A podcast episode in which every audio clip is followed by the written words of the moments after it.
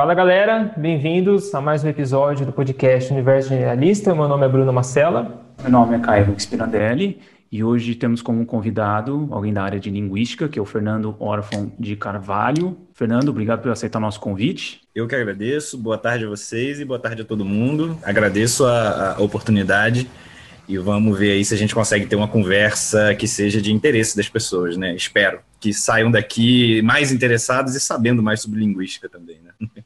Legal. Então eu vou passar um currículo aqui do, do, do Fernando antes de a gente começar.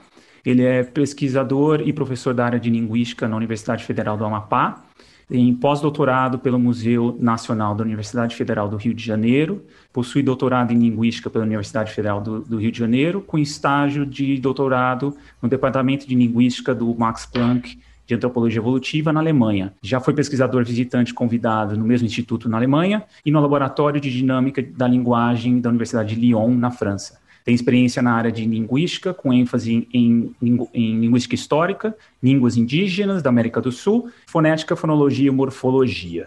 Então, Fernando, para a gente começar, a gente queria saber uh, como você chegou na área de linguística, né? E assim, o que te fascina nessa área também, mas o, o seu, o seu, o seu trajeto até chegar na área. Tá. Ok, Caio. É, bom, eu eu sempre tive, desde criança, um, um, interesse, eu acho que muitos chegam na linguística assim, né? Um interesse, uma paixão, assim, difícil de articular, mas é, simplesmente um, um foco é, em aprender línguas. Eu sempre tive interesse em aprender línguas. Né? Então, eu ainda assim, na, na infância e na adolescência, é, por conta própria, estudei, me, me, ensinei inglês, estudei outras línguas, estudei alemão, estudei russo, húngaro, qualquer coisa, que eu, qualquer material que eu conseguia colocar as mãos né, de, de outras línguas, eu tinha interesse. E eu também sempre tive um interesse uh, por ciência em geral. Né? Uh, algumas tias minhas achavam que eu seria biólogo quando crescesse, sempre tive interesse também em biologia, em física, enfim. Mas eu, até entrar na, na graduação, na universidade, eu não havia encontrado ainda uma forma de, digamos, articular esses dois interesses. Né? E na por total acaso, é, na biblioteca central da Universidade de Brasília, o lugar onde eu passava a maior parte do meu tempo na adolescência, né, e, e quando entrei na universidade, eu acabei encontrando dois livros de linguística pelas estantes, né, total acaso. Um era o livro é, que foi, durante muito tempo, um manual de linguística muito importante, que era o livro Language, de 1933, do Leonard Bloomfield, que foi um grande linguista norte-americano, ainda hoje é um, um nome de importância né, na área. E eu peguei esse livro nas minhas mãos e li, devorei o livro e fiquei fascinado, e ali de ali em diante eu decidi o que eu queria ser da vida, né? E aí, uh, em, boa, vou botar aí no primeiro semestre de 2002, em que eu já cursava uh, o curso de, de, letras na UNB, com um foco na, na linguística, com interesse na linguística, né? na disciplina de fonética e fonologia, uma das primeiras disciplinas da grade, uma professora, então recém-chegada na UNB, professora Ana Sueli Cabral, até hoje eu sou muito grato a ela por isso, ela convidou alunos que tivessem interesse né, na área para se juntarem ao então Laboratório de Línguas Indígenas, que era coordenado pelo professor Arion Rodrigues, já falecido, que durante muito tempo e de certa forma ainda hoje, né, era a principal figura né, no estudo das línguas indígenas brasileiras. Ele começou a sua carreira lá nos anos 50, né, do século passado, então teve uma carreira longa. E nós e aí eu tive a oportunidade junto com outros colegas de iniciar ali na graduação, né, com, com chamado PIBIC na época, né, com iniciação científica, uh, de me juntar a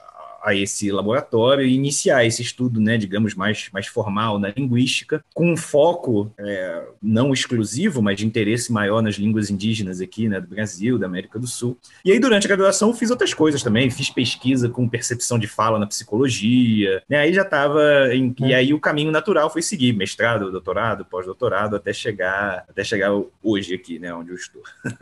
Legal. Então foi puramente um acaso dos livros que você encontrou na biblioteca. É, o livro livro, o livro me mostrou que era possível coordenar esses meus interesses que eu já tinha, né? Sim. Porque eu tinha uma paixão por aprender línguas estrangeiras tinha uma paixão por ciência, mas nenhuma daquelas ciências com as quais eu tinha contato, eu tinha interesse exatamente em me tornar a, a, a, um praticante daquelas áreas. Tanto é que durante muito tempo eu considerei, é, na verdade, fazer, me tornar, me especializar em filosofia da ciência, em lógica uhum. e filosofia da ciência, porque eu tinha muito interesse, né, em fundamentos da ciência, como a ciência opera, questões epistemológicas, né, de natureza do conhecimento, o que é ciência. Então, com, quando esses livros caíram na minha mão, eu eu tive noção, peraí, eu, eu, eu posso fazer mais do que simplesmente aprender a falar outras línguas. Existe toda uma área eh, de investigação científica dedicada a desvendar o que são as línguas e o que é a faculdade humana de linguagem, como essas línguas se estruturam, como essas línguas mudam, como essas línguas são adquiridas pelas crianças, enfim.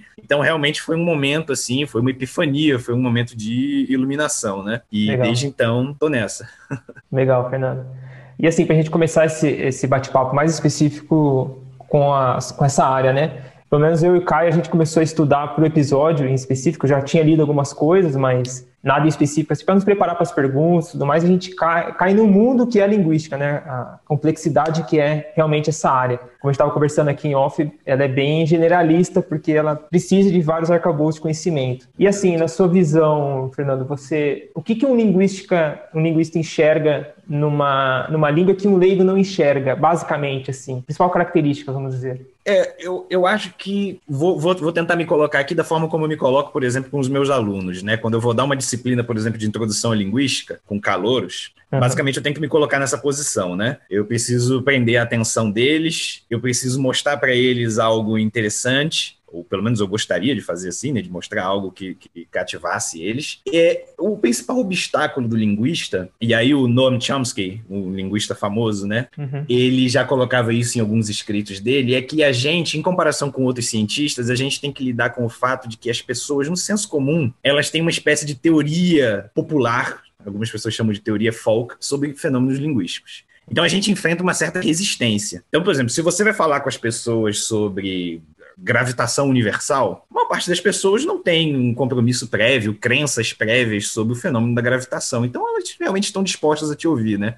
Sim. Quando a gente vai falar de linguagem, as pessoas têm uma série de concepções, de ideias, disso que a gente pode chamar de uma teoria de senso comum, que são passadas pela tradição, principalmente em sociedades como a nossa, em sociedades que são é, baseadas na escrita, que dão muita importância à escrita, e sociedades que já têm uma tradição de raciocínio metalinguístico, ou seja, de pensar sobre a linguagem. Então, uhum a primeira coisa que a gente faz é tirar certas concepções erradas que as pessoas têm, derivadas da preponderância da escrita na nossa sociedade e do fato de que a maioria das pessoas estão preocupadas com juízos que a gente chama normativos. A maior parte das pessoas está preocupada em fazer juízos de valor sobre formas de falar. As famosas preocupações sobre o que é falar certo e falar errado, uhum. né? Então, a primeira coisa que a gente tem que fazer é tentar esquivar isso para fazer com que as pessoas vejam os fenômenos linguísticos na sua realidade, né, na sua complexidade, né, o, que, o que passa a interessar uh, os, os linguistas. Então, Uh, na nossa sociedade, as pessoas tendem. Primeiro, as, os linguistas, em geral, quando entram no debate público, né, quando, quando se colocam publicamente sobre os fenômenos linguísticos, eles colocam, ou têm muita ênfase em tratar dessa questão do normativismo e do prescritivismo linguístico. Eu acho que muitas vezes eles se colocam de uma maneira, eu queria até aproveitar a oportunidade para dizer isso, não foi exatamente o que você perguntou, Sim. mas tem uma relação. Eles se colocam de uma maneira que me parece errônea, como se essa fosse, como se quando o linguista, enquanto cientista da linguagem, não liga ou não se importa com esses julgamentos do que é falar certo ou falar errado, as pessoas tendem a colocar isso como se fosse uma questão política, até uma questão político-ideológica. Não, a gente está preocupado com a opressão que certas pessoas. Mas... Pode até ser, mas a questão primordial é epistemológica. Enquanto cientistas, a gente está interessado em descrever as coisas como elas são, não dizer como elas deveriam ser. A gente está interessado em explicar por que, que as coisas são do, da forma como elas são. E não a dizer para as pessoas como elas deveriam falar, como elas deveriam usar os seus sistemas linguísticos. Isso não é ciência. Isso, isso pode ser informado pelo conhecimento científico, né? Mas isso não é ciência. Então é por isso que isso é uma preocupação que os linguistas não têm, né? Uhum. E na nossa sociedade, a gente tende a pensar uh, a escrita e a gramática como sendo aqueles livros, aqueles conjuntos de normas sobre como adequar o seu comportamento linguístico como sendo a língua. Quando, na verdade, isso é completamente derivativo e secundário. O que é primordial, o que existe em toda comunidade humana em toda a sociedade humana, desde até onde a gente sabe, né, é o sistema linguístico que está na cabeça das pessoas. Algumas sociedades é, encontraram, né, ou, ou para elas foi importante é, estabelecer essas convenções ortográficas, essas convenções de escrita, de representação gráfica da linguagem, para vários propósitos, é de fato útil. Uhum. Né? E algumas sociedades desenvolveram essa tradição de pensamento gramatical, metalinguístico, e estabeleceram até essas normas né, de prescrição, o que é falar certo, o que é falar errado. Mas o, o, o, a essência do fenômeno linguístico é o que está na cabeça das pessoas, o que a gente chama às vezes de competência linguística, de gramática internalizada, né? E que permite às pessoas fazer o que a gente está fazendo aqui, né? Uhum. Construir, produzir e entender um número sem limite é, de enunciados linguísticos. E isso as pessoas fazem independente de instrução escolar ou de saber ler e escrever, não tem nada a ver com isso. Sim. Na verdade, quando a gente entra na escola para aprender a ler e escrever, quando a gente entra na escola que a gente vai ter contato com uma norma padrão, né, com essas regras de etiqueta do que é falar corretamente ou não, a, a, gente já está dotado, a gente já adquiriu um sistema linguístico que uhum. faz com que a gente seja capaz de fazer isso que a gente está fazendo aqui, né? Então, a, a, primeira coisa que a gente tem que fazer para, digamos assim, apurar o olhar das pessoas, e aí é que estou chegando na sua pergunta, para que elas possam olhar os fenômenos linguísticos da forma como os linguistas veem, né, é tirar essas concepções errôneas que vêm dessa teoria de senso comum, que vem dessa nossa tradição. É uma tradição que é também muitas vezes promovida por intelectuais. E aí, o que, que eu estou chamando de intelectuais? O intelectual é aquela figura, uh, em geral, de, de, corte de tipo humanista, que sabe um pouco sobre quase tudo, né? E que muitas vezes leva à, a perduração, à replicação de certas concepções errôneas, né? Eu estou falando disso porque recentemente a gente estava fazendo um debate, é, coisa de dois meses atrás, foi o aniversário, uma, uma, espécie de uma celebração no mundo hispânico de aniversário da língua espanhola. E aí a gente tem uma figura que é o Mário Vargas Llosa, né, que é um escritor conhecido, se eu não me engano, ele já ganhou o Prêmio Nobel de Literatura, escritor peruano, e ele escreveu um artigo uh, celebrando a língua espanhola, e ele, nesse artigo, ele replicava algumas concepções errôneas, mas que são muito comuns em certos círculos intelectuais. Então ele dizia, por exemplo, que uma das grandes conquistas coloniais da Espanha, ele é um pensador de tipo mais conservador, enfim, mas não é esse o ponto, mas uma das grandes conquistas da empresa colonial espanhola foi impor o espanhol sobre as populações uh, que falavam distintas línguas aqui na América Espanhola, e com isso reduziu o conflito, porque essas populações viviam em perene conflito e guerra porque falavam línguas distintas. Essa ideia, que talvez remonta até o mito de Babel, né?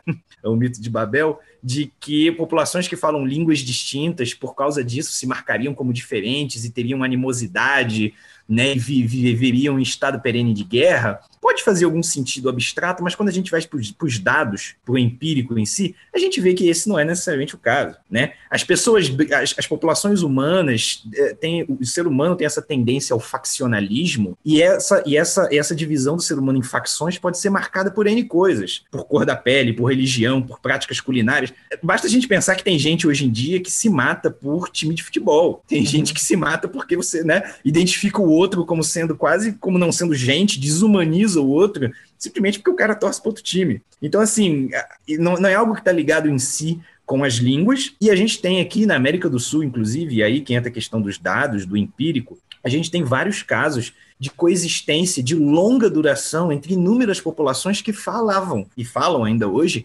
línguas distintas. A gente tem casos aqui, inclusive na Amazônia, na região do Valpés, na Colômbia, que são casos muito conhecidos né, da etnografia, da antropologia, em, em que você, existem comunidades multilingües com regras de matrimônio com exogamia linguística. O que isso quer dizer? Isso quer dizer que na hora de você procurar o seu parceiro de casamento, você vai procurar preferencialmente um indivíduo que fale uma língua diferente da sua. Caraca. Né? Ou seja, uh, línguas não são necessariamente barreiras para a relação humana, uhum. né? Inclusive, é, uma antropóloga famosa, influente norte-americana, Margaret Mead, ela dizia que, na verdade, a língua é justamente aquele aspecto da cultura do outro que eu posso aprender. Eu posso rejeitar a religião dele, eu posso rejeitar outros costumes dele, mas a, a, a, a história humana mostra que, na verdade, esse monolinguismo sobre o qual a gente vive, por exemplo, que está muito associado com o Estado-nação, né? O Estado-nação, na sua acepção moderna, ele está muito voltado com essa ideia, que muitos diriam que é uma ideia fascista, mas enfim, não vou entrar nessa seara, mas de um povo, uma ideologia, uma cultura, uma língua, né? Mas na história humana, o multilinguismo, o conhecer várias línguas, seja no plano individual, multilinguismo individual, bilinguismo, seja da população, foi a regra. Uhum. Foi a regra, né? Você pode operar, e hoje em dia aqui no Brasil, populações indígenas operam nessa situação, você, com conhecimento de mais de uma língua. Então, é só para dar um exemplo de um tipo de concepção errônea que é muito popular em certos círculos intelectuais, de academias de letras, de academias de línguas, que é propalado por intelectuais, e em geral é esse tipo de, de, de ponto de vista que a gente, como linguista, tem que Evitar. tem que se chocar na hora de apresentar os dados para as pessoas, né? Olha, o que eu diria que é de mais fascinante das línguas é o fato de que as línguas são sistemas extremamente complexos, extremamente sofisticados, né, que permitem essa produção de enunciados, essa comunicação de conceitos e de ideias entre as cabeças de indivíduos, o que a gente está fazendo aqui, né, transmitindo conceito, conceitos e ideias entre, entre indivíduos. E é, uma, uma constatação importante é que esse a complexidade desses sistemas, a, a sofisticação desses sistemas, ela é em grande medida independente de outros aspectos da cultura humana.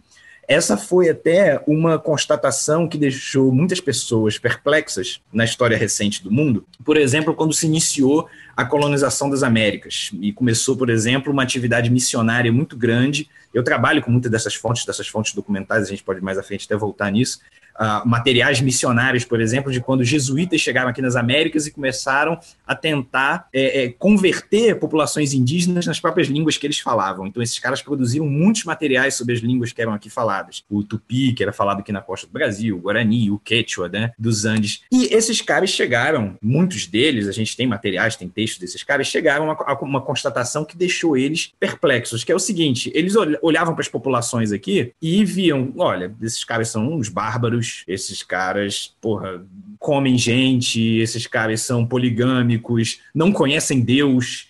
Né? Mas quando eu olho para a língua deles, eu vejo uma sofisticação absurda. Então, como isso é possível que esses caras sejam primitivos, julgados como primitivos, né, pela ótica de um, de, de um europeu eh, etnocêntrico do século XVI ou XVII, mas tem sistemas linguísticos tão sofisticados. Então, esses primeiros missionários, muitos deles viam nos sistemas linguísticos a prova cabal de uma origem divina, uhum. porque era a única forma que eles tinham como de, de explicar como é possível populações que eles viam como culturalmente atrasadas possuíssem sistemas linguísticos tão sofisticados e capazes de expressar as mesmas verdades da religião, né, que eles conseguiam expressar em latim latim e na época começavam a expressar também nas línguas é, vernáculas da Europa, né? no espanhol, por exemplo, no italiano. Então, uma, uma, uma constatação que se faz, é, existia um outro linguista americano, Edward Sapir, que dizia é, no que diz respeito à forma linguística, Platão caminha lado a lado com o pastor de porcos da Macedônia e Confúcio caminha lado a lado com o caçador de cabeças das florestas de Assam, né? Ou seja, quando você olha para a estrutura linguística, há um mesmo molde em uhum. todas as línguas, né? Todas as línguas são essencialmente diferentes e únicas, mas todas elas são é, variações sobre o mesmo tema. Todas elas têm a mesma estrutura básica, a mesma complexidade, independente de outras características do povo que fala aquela língua. Então, essa talvez eu elegeria como uma, uma grande propriedade dos sistemas linguísticos que realça essa universalidade e que talvez toca nessas características centrais do fenômeno linguístico que faz ele ser ao mesmo tempo um fenômeno sociocultural e um fenômeno biológico. Então a língua existe nesse nessa área de intersecção entre biologia e sociocultural e que talvez seja o que faça dos fenômenos linguísticos eles especialmente interessantes. Talvez. Nossa. Eu acho que a gente entra aqui para uma outra pergunta, que é essa a questão de por que, que as línguas mudam ao longo do tempo? Né? Por que, que a gente não tem, é, não tem uma língua que ela permanece estática por tanto tempo e sempre tem essa tendência das sociedades, das comunidades criarem ou, ou mudarem algum aspecto dela e ao longo do tempo isso vai se acumulando? Né? Tem algum um padrão de previsibilidade nesse processo de mudança? Ou, ou não, Fernando? Como é que funciona isso? É, uh, realmente, as, as, as causas últimas da mudança, elas são um objeto é, de investigação, né? O que a gente sabe é que essa mudança linguística, ela ocorre, pode ocorrer, em diversas etapas, digamos, da maturação do indivíduo, né? Se a gente for pensar num indivíduo que começa ali como um, um bebê, um recém-nascido, que em princípio pode adquirir qualquer língua humana como sendo a sua primeira língua, sua língua nativa, mas que por efeito efeito de enculturação, de ter nascido em uma comunidade, se torna um indivíduo falante daquela língua, daquela comunidade, esse processo de mudança, ele pode ocorrer em diversos momentos, né? Uh, indivíduos adultos em uma comunidade, por exemplo, a todo momento é, é, é, inovam, criam inovações linguísticas, seja estendendo o significado de uma palavra, fazendo uma metáfora, né? Seja alterando a forma com que palavras são pronunciadas. Então, indivíduos adultos podem ser sim indivíduos inovadores. Quando mais de uma quando uma comunidade linguística entra em contato com uma outra comunidade, e a gente tem os famosos empréstimos linguísticos, quando uma, uma, uma, uma língua, por assim dizer,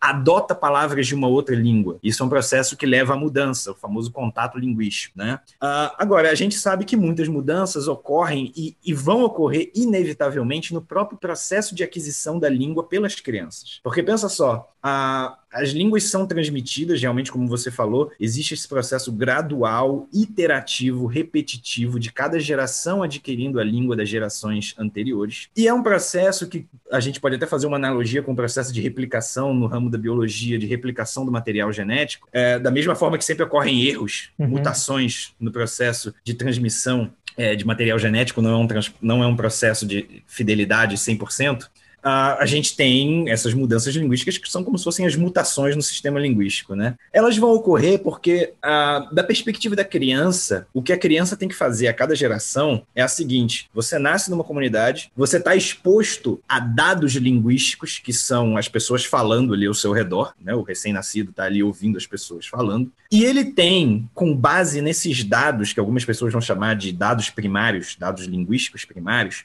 a criança tem a tarefa, por assim dizer, de construir um sistema gramatical que vai permitir a ela interagir com esses indivíduos. Vai permitir a ela produzir enunciados linguísticos e compreender enunciados linguísticos. Agora, a todo momento, quando a criança vai fazer isso, é evidente que a criança vai receber somente uma amostra dos enunciados que podem ser produzidos né, pela competência nativa daqueles indivíduos da geração mais velha. Né? As línguas são, quando a gente olha para as sentenças, para os enunciados que as línguas podem que o sistema gramatical que está na cabeça dos indivíduos pode produzir e reconhecer, as línguas são sistemas abertos, sistemas infinitos, uhum. né? A gente costuma conceitualizar as línguas como um sistema finito, finito de objetos e de regras que te permite produzir um número infinito de enunciados. Vocês aqui, por exemplo, nessa entrevista comigo, estão possivelmente ouvindo algumas sentenças, alguns enunciados pela primeira vez na vida, mas vocês não têm dificuldade de atribuir uma interpretação a esses enunciados. Uma interpretação em termos de uma estrutura gramatical que permite a vocês retirar algum significado daquilo. Então, esse uso criativo da língua é normal. O que a criança tem que fazer é construir um sistema que permita ela fazer isso, só que baseado em uma amostra que com certeza não é uma amostra representativa de todos aqueles enunciados que a sua geração, né, a geração mais velha pode produzir. Então, simplesmente por algo que a gente poderia chamar de um erro de amostragem, pela produção de amostras não representativas, é garantido que a criança vai construir na sua mente um sistema gramatical, uma competência gramatical que não é exatamente idêntica à das gerações anteriores às suas. Hum. Então, esse próprio processo de aquisição, né, a criança tem que pegar ali uma amostra finita desses dados linguísticos aos quais ela está sendo exposta e, a partir daquilo, inferir qual é o sistema linguístico daquela comunidade. Só esse processo já garante, digamos assim, uma necessidade de mudança. Vai haver mudança, vai haver mudança, né? Então esse a, a gente pode dizer que uh, esse processo de mudança ele é necessário, como você falou, uh, não existe como não existe língua uh, estacionada no tempo. Uh, somente a, a, escrita é que permite, e aí, e aí é que reside muito da artificialidade da escrita. Na escrita, a gente consegue preservar uh, digamos, características do passado da língua. A gente tem na escrita, inclusive, é uma das razões pelas quais muitas pessoas pedem por reformas em sistemas ortográficos. A gente tem, por exemplo, na escrita do português, aquela quantidade absurda de grafemas para representar o mesmo som, por exemplo, o chamado som de S, né? A gente pode escrever com um S, dois S, C cedilha. O que, que por que, que existe isso na escrita? Por que, que a gente tem um sistema tão ineficiente, né? Porque no passado do português, mais ou menos até o século XVI, é, todos esses símbolos diferentes na escrita representavam de fato unidades linguísticas distintas. Só que a língua mudou, houve o que a gente chama um processo de fusão, esses elementos se fundiram em uma coisa só, que é essa consoante que a gente chama de uma fricativa alveolar desvozeada, que é esse som de S, mas isso ficou lá representado na escrita. Isso ficou representado na escrita. Então, essa escrita, de certa forma, ela representa melhor o português falado no século XVI do que o português falado hoje em dia, né? Só dessa forma artificial na escrita que a gente consegue congelar uma língua, por assim dizer. A língua está uhum. sempre mudando. Agora, o processo de mudança, ele segue sim, e é só por isso que existe uma área como a minha, linguística histórica, ele segue leis, ele segue regularidades. Uh, sob previsão, uh, quando as pessoas pensam em previsão ou predição, prever um acontecimento, uh, digamos assim, no senso comum, as pessoas pensam sempre em prever o futuro, né? Então as pessoas às vezes perguntam assim: ah, você pode prever como a língua vai mudar? Olha, em certo sentido você pode, né? Mas não é esse o foco. A maior parte das previsões e as previsões mais mais interessantes que a gente faz numa ciência histórica, e aí a gente coloca qualquer ciência histórica, paleontologia, arqueologia, cosmologia, uhum. né, e a linguística histórica, não são exatamente previsões de fenômenos do futuro, mas previsões de dados novos. Então, com base nas regularidades que a gente sabe que ocorrem, como as línguas podem mudar, a gente prevê que a gente vai encontrar certos fenômenos linguísticos. E a gente, vez ou outra, é, encontra. Né? É, em geral, nas ciências históricas, é, é, esse tipo de previsão que a gente faz. Né? O, na, na, na, biologia evolutiva, o Darwin era famoso, foi famoso por fazer uma série de previsões. Né? Uh, por exemplo, uh, se eu não me engano, houve uma previsão dele, ele observou certas aves com certos bicos, com certas formas, e ele dizia: olha, se tem um beija-flor, por exemplo, com um bico dessa forma, se esse bicho existe, é porque esse bico é uma adaptação para ele comer o néctar de uma flor. Então tem que ter uma flor com essa tal estrutura. E depois os pesquisadores realmente encontraram essa flor com essa estrutura. Então não é uma previsão de um evento futuro, mas é uma previsão de fenômenos, de dados, de evidências. E na linguística histórica a gente consegue fazer essa previsão porque a mudança linguística é não é um processo aleatório. As pessoas não mudam as línguas porque elas estão com preguiça, não mudam as línguas porque elas não têm mais o que fazer há regularidade nos processos linguísticos. Há regularidade. E a gente consegue sim fazer previsões e predições nesse sentido, de previsões de novos dados, de novos acontecimentos, não necessariamente de previsão do futuro. Porque a língua, justamente por ser um fenômeno muito complexo, ele é determinado por muitas variáveis é, seria leviano até você dizer que você pode, aliás, como sistemas econômicos também, se você fazer uma, uma, uma, previsão muito precisa né, de direcionamentos de mudança, né? Seria leviano alguém afirmar que consegue fazer isso. E teria, poderia ter, assim, Fernando, um, um catalisador por exemplo, se a, a, linguagem ela também é uma tradução do mundo, né? Para tipo assim, você é uma tradução do que o olho vê para significado e para transmissão. Uma mudança ambiental muito brusca pode trabalhar como um catalisador de, de mudança de línguas em geral, porque vamos dizer assim, você muda o, processo de alimentação, você muda o processo de interação com o meio, tem novas espécies ou tem novos desafios ambientais. Isso tem alguma coisa de, desse Sim, só que, sentido, e, tipo de... só que isso aí vai, vai depender muito de qual nível de organização do sistema linguístico a gente está falando. Porque essa ideia de que a língua, de certa forma, reflete o mundo, ela é, em certa medida, válida para o vocabulário da língua. O que a gente chama de classes abertas, né? chamados, por exemplo, substantivos e verbos. Então, é, é uma correlação interessante, porém, até em certo sentido, trivial. Então, por exemplo, a gente sabe que mais, se eu descobrir uma língua nova aqui sendo falada na Amazônia brasileira, a gente tem muitos povos indígenas não contatados aqui, né, por exemplo. Vamos supor que a gente faça contato com um desses povos. Eu tenho certeza, pelo ambiente em que eles vivem, que eles não vão ter um substantivo para se referir à neve, uhum. né? É, é, essa é, uma, é, um tipo de correlação, digamos assim, entre língua e mundo, até de certa forma trivial, né? A, as categorizações que essas classes abertas de vocabulário que a gente chama fazem, elas estão muito ligadas com o que aquela comunidade considera útil ou relevante, né? De fazer uh, uh, cortes, digamos assim, na realidade, na medida em que são relevantes. Agora, assim, quando a gente passa para estrutura gramatical, que são justamente, é, justamente essa estrutura abstrata que a gente usa para construir sentenças, para construir frases, para organizar o discurso, aí já não há uma correlação tão clara entre esses outros aspectos. A gente retorna aquele meu ponto inicial, né? Essa complexidade gramatical, essa regularidade dos sistemas linguísticos, ela é mais ou menos a mesma em toda parte. Uhum. Então você pode pegar um povo com uma antiga tradição de escrita, né, de, de cultivo, digamos assim, de, de, de erudição, de, de, de história, de filosofia, e você pode comparar a língua desse povo com a de um povo que muitas pessoas considerariam primitivo, né, que vive numa floresta tropical, por exemplo, nativos australianos, e você vai encontrar nesses dois casos o mesmo tipo de complexidade é, é gramatical, né? Uhum. E também nesse domínio do léxico, do vocabulário, uh, também não há uma correlação entre níveis culturais ou uma alteração demográfica ou uma alteração ecológica, né, nessa população e a sofisticação e o, o, grau de complexidade dessas estruturas vocabulares, né? Da mesma forma que nós temos uh, uh, sinônimos parciais e muitas palavras para nos referirmos a certas coisas que são de interesse da nossa comunidade, né? Esses, por exemplo, os nativos australianos ou os nativos aqui da Amazônia têm um vocabulário riquíssimo altamente complexo para se referir, por exemplo, a relações sociais, a termos de parentesco, né? a tipos de plantas, a idades e partes né, dos, dos, dos corpos dos animais né, dos usos que essa comunidade faz dos animais. Então, assim, a, uma alteração demográfica, uma alteração ecológica, ela pode ser sim um catalisador de mudanças, na, na medida em que, por exemplo, se uma população muda de ambiente, ela vai precisar talvez de termos novos para novas coisas, vai cunhar novos elementos para aqueles novos fenômenos, vai pegar termos emprestados, talvez do povo que vivia naquela região, é um catalisador. Mas eu diria que, é, no que diz respeito a, a características gramaticais e mais abstratas do sistema, não necessariamente. Não necessariamente. Uhum. Vai depender, por exemplo, do tipo de contato que você tem com um outro povo. Né?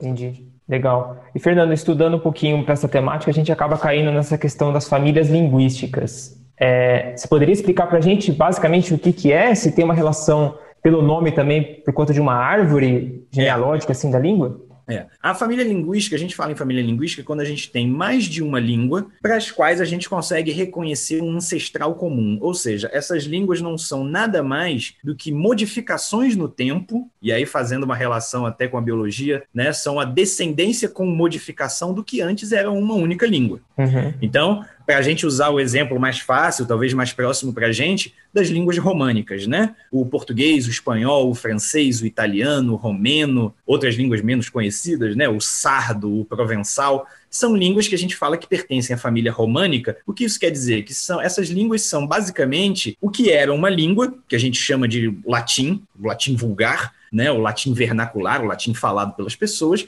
que em um momento inicial era dividido em dialetos, Dialeto na linguística é um termo técnico, muitas vezes no senso comum ele é utilizado até de maneira despectiva e derrogatória, né? Falando, ah, um, ah, isso aí não é uma língua, é um dialeto. Não, na verdade, dialeto é simplesmente uma variedade regional de uma língua. O português uhum. falado no Recife é um dialeto do português brasileiro, o português falado no Amapá é, né, é um, o português falado no Rio de Janeiro é outro. Então, a gente tem um processo pelo qual uma língua que no início possui essa variação dialetal com o passar do tempo, mudanças vão se acumulando, né, nesses diferentes dialetos. E essas mudanças não necessariamente são compartilhadas por outros dialetos. Com o passar do uhum. tempo, esses dialetos se diferem tanto que passam a constituir línguas independentes. Então foi isso que aconteceu, por exemplo, no surgimento das línguas românicas. Né? O latim falado na Península Ibérica deu origem, por exemplo, ao catalão, ao português, ao galego, ao leonês e ao castelhano que veio se tornar o espanhol. Já o latim falado na Gália deu origem ao francês, ao provençal. Né? O que em certo momento eram variedades de uma língua, por esse acúmulo de mudanças, né, deu origem a, a línguas distintas. a gente usa essa metáfora, a gente fala em é, línguas irmãs, línguas filhas, são basicamente a gente está fazendo uma transposição né, de conceitos do domínio genealógico da relação, das relações humanas para compreender essas relações entre as línguas. Como qualquer tipo de metáfora, é algo que não pode ser levado muito longe, né? É algo que tem que ser tomado com cuidado. Por exemplo, as famílias, né, as pessoas se reproduzem por reprodução sexuada. Você precisa de um pai, uma mãe ali, né, enfim, combinar os gametas desses genitores para produzir indivíduos. As línguas têm uma, uma, uma, uma um, um, padrão de reprodução, por assim dizer, que a gente poderia chamar de mitótico, mais do que não exatamente por mitose, mas por não exatamente por meiose, mas por mitose, né? Elas simplesmente se replicam. Né? Elas uhum. se replicam e vão se diferenciando. Uh, a gente usa essa metáfora da árvore, né, da árvore genealógica, mas que ela é, ela é uma boa representação das chamadas relações genéticas entre as línguas, dessas relações de parentesco. Uhum. Né? Mas existem outras relações entre as línguas. Se você imagina uma árvore, você pode imaginar que esses ramos das árvores também se conectam horizontalmente, porque as línguas transferem material de uma para as outras. É só a gente pensar, por exemplo, no português brasileiro. O português do Brasil chegou aqui nas Américas e a gente pegou uma série de empréstimos do domínio do vocabulário, do léxico, eh, de palavras das línguas aqui faladas do tupi antigo, por exemplo, né? Uhum. É, esse é um tipo de transmissão que não é representada bem em árvores, porque o português e o tupi antigo, por exemplo, que era falado pelas populações indígenas aqui da costa do Brasil, não são línguas que têm relacionamento genético, não estão, por assim dizer, na mesma árvore. Mas ainda, mas ainda assim há essa transmissão que a gente chama horizontal, né? A árvore é a informação vertical, né? A informação de descendência. E há essa informação horizontal, quando uma língua influencia a outra sem que necessariamente elas tenham parentesco.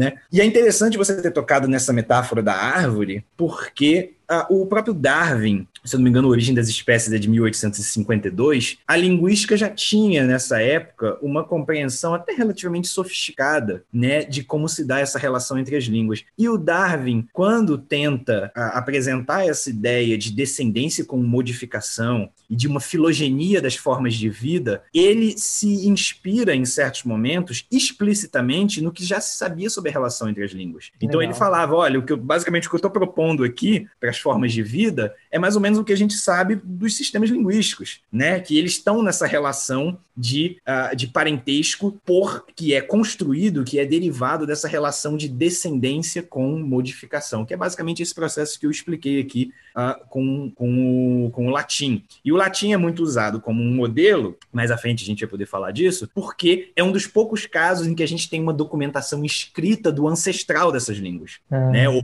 ou pelo menos de algo muito próximo do ancestral dessas línguas. A gente tem documentação escrita, né? Então, o processo de diferenciação das línguas românicas de uma língua mãe nas suas línguas filhas e que é representado por essas árvores é um dos casos em que a gente mais tem detalhes de como esse uhum. processo é, ocorreu. Ele é uma espécie de estudo de caso, digamos assim, de paradigma. Né? E, Fernando, como é que é feito o estudo das linhagens linguísticas? Né? É nisso que, que a gente pode chamar, isso que a gente pode chamar de linguística histórica, né? O que, que seria linguística histórica em si? É, ótima pergunta, Caio. É, realmente, a linguística histórica, que eu, eu em geral me apresento como um linguista histórico, como sendo a minha área de, de especialização, bom, a gente poderia dizer que a, a, linguística histórica é uma formulação possível, digamos assim, dos objetivos, né, dos interesses, mas é uma formulação que me parece adequada. É o seguinte: Uh, na linguística histórica, a gente está interessado, uh, em um primeiro momento, em entender como se deu o desenvolvimento histórico das línguas. Né? Uh, parte disso passa muito pela determinação de famílias linguísticas, ou seja, é, como que a gente pode olhar para línguas distintas e dizer, ó, essas línguas possuem uma, uma história em comum, elas são, como no exemplo do latim aqui que a gente deu, modificações no tempo do que, do que no passado foi uma única língua, ou seja, constituem uma família no sentido técnico do termo. Agora, como qualquer área científica, a gente busca um nível de generalização maior, ou seja, o objetivo final, o objetivo último, é a gente desenvolver uma teoria geral da mudança linguística. Como, por que as línguas mudam, né? Então a gente estuda casos particulares, né? Eu, por exemplo, é, é tenho como foco as línguas indígenas aqui do, do nosso continente, da América do Sul, né? Uh, e tem um foco em entender a história dessas línguas. A gente vai ver mais à frente uh, como isso pode ser feito com, com mais uh, detalhe, principalmente na ausência né, de, de registros escritos. Mas a, a linguística histórica é basicamente isso, uma, uma disciplina que está dedicada a entender como as línguas mudam. Nem todos os linguistas fazem linguística histórica, né? Alguns linguistas fazem o que a gente chama de linguística descritiva ou linguística, linguística sincrônica, né? Então eles estão interessados em descrever as línguas como elas são, né? Uhum. Ah, ou estão interessados em trabalhar, por exemplo, com aquisição pelas crianças, né? Estão interessados em fazer generalizações sobre as estruturas linguísticas, o que a gente chama de tipologia, né? Digamos assim, como se fosse encontrar leis da organização linguística, e, mas sem necessariamente se perguntar de onde vieram, né, historicamente, como muda, como mudaram, de onde vieram esses padrões linguísticos. O linguística histórica está focada realmente na, na mudança.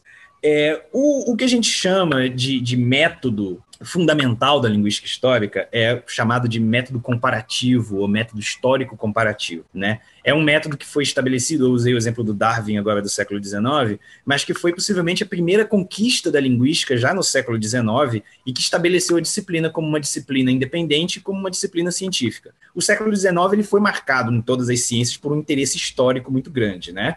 Ah, uhum. Foi no século XIX que ciências como a paleontologia se estabeleceram, a antropologia tinha um viés histórico, evolucionista, né? O darwinismo social é uma cria né, do século XIX, havia um interesse em história. Então, no século XIX, os caras começaram também a entender, a tentar entender a história das línguas. E foi aí que se identificou e se estabeleceu essa disciplina que a gente chama de linguística histórica, que tem um pedigree antigo né, na área. É, bom, basicamente, como o método diz, como o próprio nome do método diz, método comparativo, a gente recupera essa informação sobre o passado das línguas comparando as línguas, né? Da mesma forma que, ah, por exemplo, na biologia, quando a gente compara certas espécies né, de animais, certos grupos, certos taxons, como se dizem, né? É, e a gente reconhece certos padrões de similaridade entre esses indivíduos, seja similaridade num plano fenotípico, num plano de características físicas, seja similaridades e características compartilhadas num plano molecular, genético, e a gente usa isso como informação para reconstruir a história desses organismos,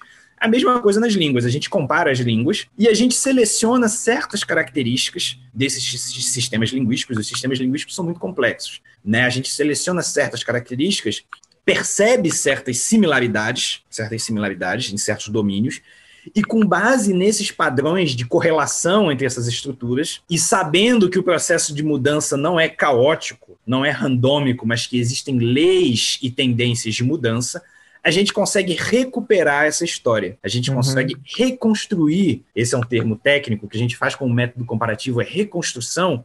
A gente consegue reconstruir línguas ancestrais, ou melhor dizendo, certas características dessas línguas ancestrais, e entender como elas mudaram, dando origem às línguas filhas. Né? É, e é importante dizer, talvez eu esteja até me antecipando aqui algumas perguntas suas, é, que a gente não precisa de documentação escrita para fazer isso, né? É óbvio que quando a gente tem documentação escrita é ótimo, isso é mais evidência. Ninguém jogaria fora a evidência da documentação escrita. Agora, é importante dizer que documentação escrita não é também um testemunho digamos, transparente da realidade, você precisa fazer uma interpretação desses dados, desses registros. Eles não são inequívocos, né? Uhum. É preciso uma expertise para você tratar desses, desses registros escritos. E sim, quando eles estão presentes, eles dão informação muito importante sobre o passado das línguas. Eu mesmo aqui, no meu trabalho com as línguas indígenas aqui do Brasil e da América do Sul, já usei de maneira muito frutífera informações escritas deixadas por viajantes, por antropólogos, por missionários do século XVII, do século XVIII, até do início do século XX. Muitas vezes esses testemunhos dão evidência importante sobre a, a, mudança linguística. Agora, a existência desse, desse testemunho escrito, dessas evidências documentais, não é necessária para que a gente recupere o passado uhum. das línguas, porque esse método histórico comparativo ele opera justamente pela comparação das línguas filhas. E ele foi um método que surgiu, que foi desenvolvido primeiramente por essas, é, pelo estudo dessas, que, esses, que esses indivíduos fizeram dessas famílias linguísticas da Eurásia, como a família linguística indo-europeia, a família linguística semítica, né? A família urálica, que inclui línguas como o húngaro e o finlandês, que são línguas que, para as quais a gente tem um bom testemunho escrito do passado, principalmente a, a, a família indo-europeia, né? A gente tem línguas indo-europeias documentadas no século XIV a.C., como é o caso do hitita. Mas é, após esse início da linguística histórica, já no início do século XX, essa, esses métodos, o método comparativo, foi aplicado a inúmeras famílias linguísticas. A família linguística algonquina, que são um conjunto de línguas ainda hoje faladas no Canadá e nos Estados Unidos. A família de, das, das línguas uto-astecas, que inclui a língua, o náhuatl, que ainda hoje é falado no México e era a língua falada pelos astecas. Então, é um método que já se mostrou de sucesso, aplicado a inúmeras famílias linguísticas ao redor do mundo, a maioria das quais, ou para a maioria das quais, a gente não tem uh, evidência uh, escrita. Uhum. E, só para finalizar essa pergunta, é importante dizer que a gente possui comprovação independente de que o método funciona. Isso é muito importante. Porque algumas pessoas poderiam dizer: ah, tudo bem, se você está fazendo essa reconstrução a partir das línguas filhas, uh, como é que você, você tem algum cheque independente para saber que essa sua reconstrução está correta?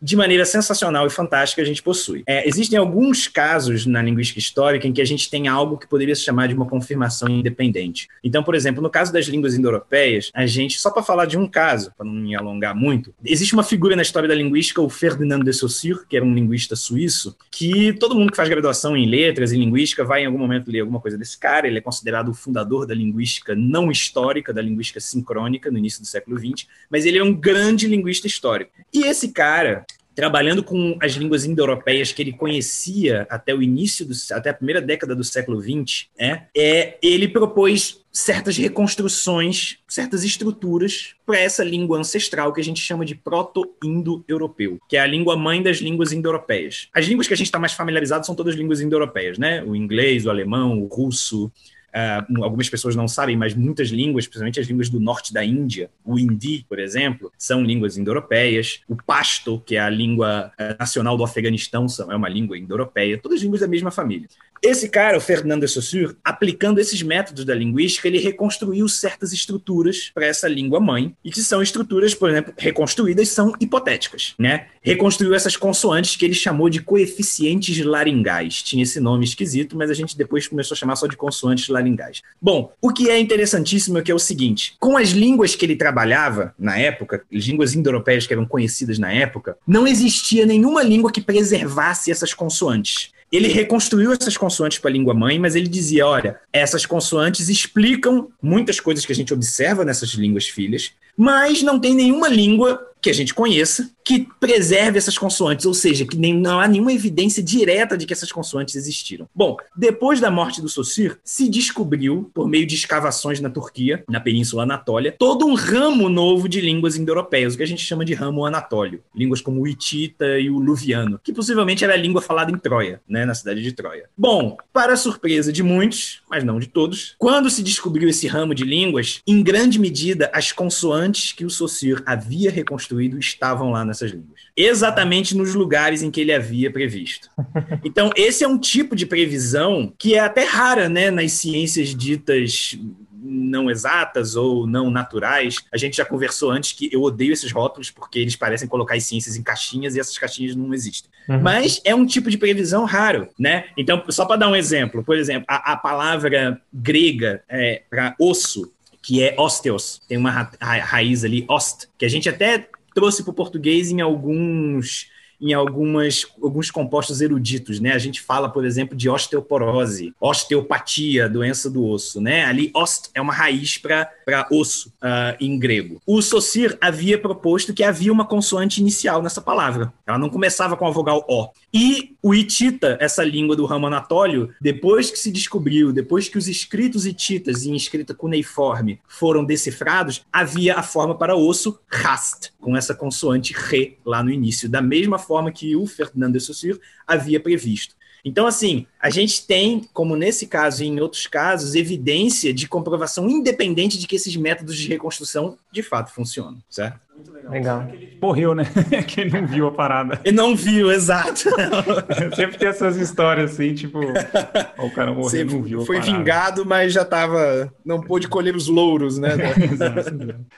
E, legal esse exemplo, né? Tipo, a gente, você estava explicando, mas eu não, não, tinha ideia de como que era esse processo. É legal você trazer esse exemplo também. É, porque, é, assim, é, foi um padrão de comparação ali entre vogais que era Sim. esquisito. Era esquisito. Você não esperava. Peraí, é, esse, esse O do grego, ele corresponde a um I no sânscrito, é uma vogal i. E a gente não espera isso. O que pode explicar? O que poderia explicar essa diferença? Aí o Saussure postulou, não, veja, veja só, tinha uma consoante ali uhum. que fez essas vogais mudarem. Isso é algo que a gente sabe. As consoantes muitas vezes alteram a pronúncia de uma vogal que está próximo e isso tem impacto na mudança da língua. Foi, aí foi isso que o, o Saussure fez. E de fato, ele foi ele foi vingado, né, como dizem uhum. depois. Essa consoante de fato estava lá na evidência de uma outra língua, né, que ele não conhecia. Então, de Sim. certa forma, isso foi uma previsão, né? Isso foi uma previsão. Ah. Ele não previu um futuro, mas ele previu. Olha só, se vocês procurarem bem, como se fosse assim, falando de uma maneira bem grosseira, se vocês procurarem bem, é capaz de ter uma outra língua indo-europeia aí que preserva, preserva essas consoantes. E, de fato, havia. Que legal. Legal, Fernando. E assim, pensando nessa linguística histórica, é, as duas, duas perguntas aqui eu queria dividir com você. A primeira é, a linguística histórica se nutre de outros, outras áreas de conhecimento e o contrário também, por exemplo, se nutre da arqueologia, a arqueologia também se nutre da linguística histórica, parte da genética, história, tudo mais. E a segunda parte da pergunta é se a, a, genética molecular ela pode derrubar algumas hipóteses da linguística ou o contrário, ou favorecer algumas hipóteses linguísticas também. Essa, essas, essas suas perguntas são ótimas porque elas, inclusive, tocam em alguns uh, conceitos que têm que ser diferenciados e que muitas vezes até linguistas uh, mas que não, não são praticantes, não são da linguística histórica exatamente, confundem. Então é bom a gente uh, falar disso. Então, olha só. No, no, no que diz respeito aos, aos objetivos estrito, estritos da linguística histórica, que são aqueles que eu falei, né, de reconstituir a história das línguas, de entender como as línguas mudaram e de construir uma teoria geral da mudança linguística, eu diria que as interações frutíferas, as interações relevantes, são só com outras áreas da linguística, só com outras hum. áreas da linguística. Fonética e fonologia, morfologia, o estudo da aquisição, aí sim. Agora, essa interação que surge da linguística histórica com essas outras disciplinas que são disciplinas históricas também, em certa medida, é, em total medida, no caso da arqueologia, em certa medida, no caso da genética, né? Ela é uma interação que surge não no momento da gente avaliar as hipóteses da linguística histórica, mas no momento da gente tentar construir uma ciência mais ampla do passado humano. Perfeito. Né? Então, quando a gente tenta construir uma ciência da pré-história, né, da história humana, é, a gente tem que é, é depender dos aportes, das contribuições de todas as disciplinas. Porque a história foi uma. Aconteceu uma coisa na história.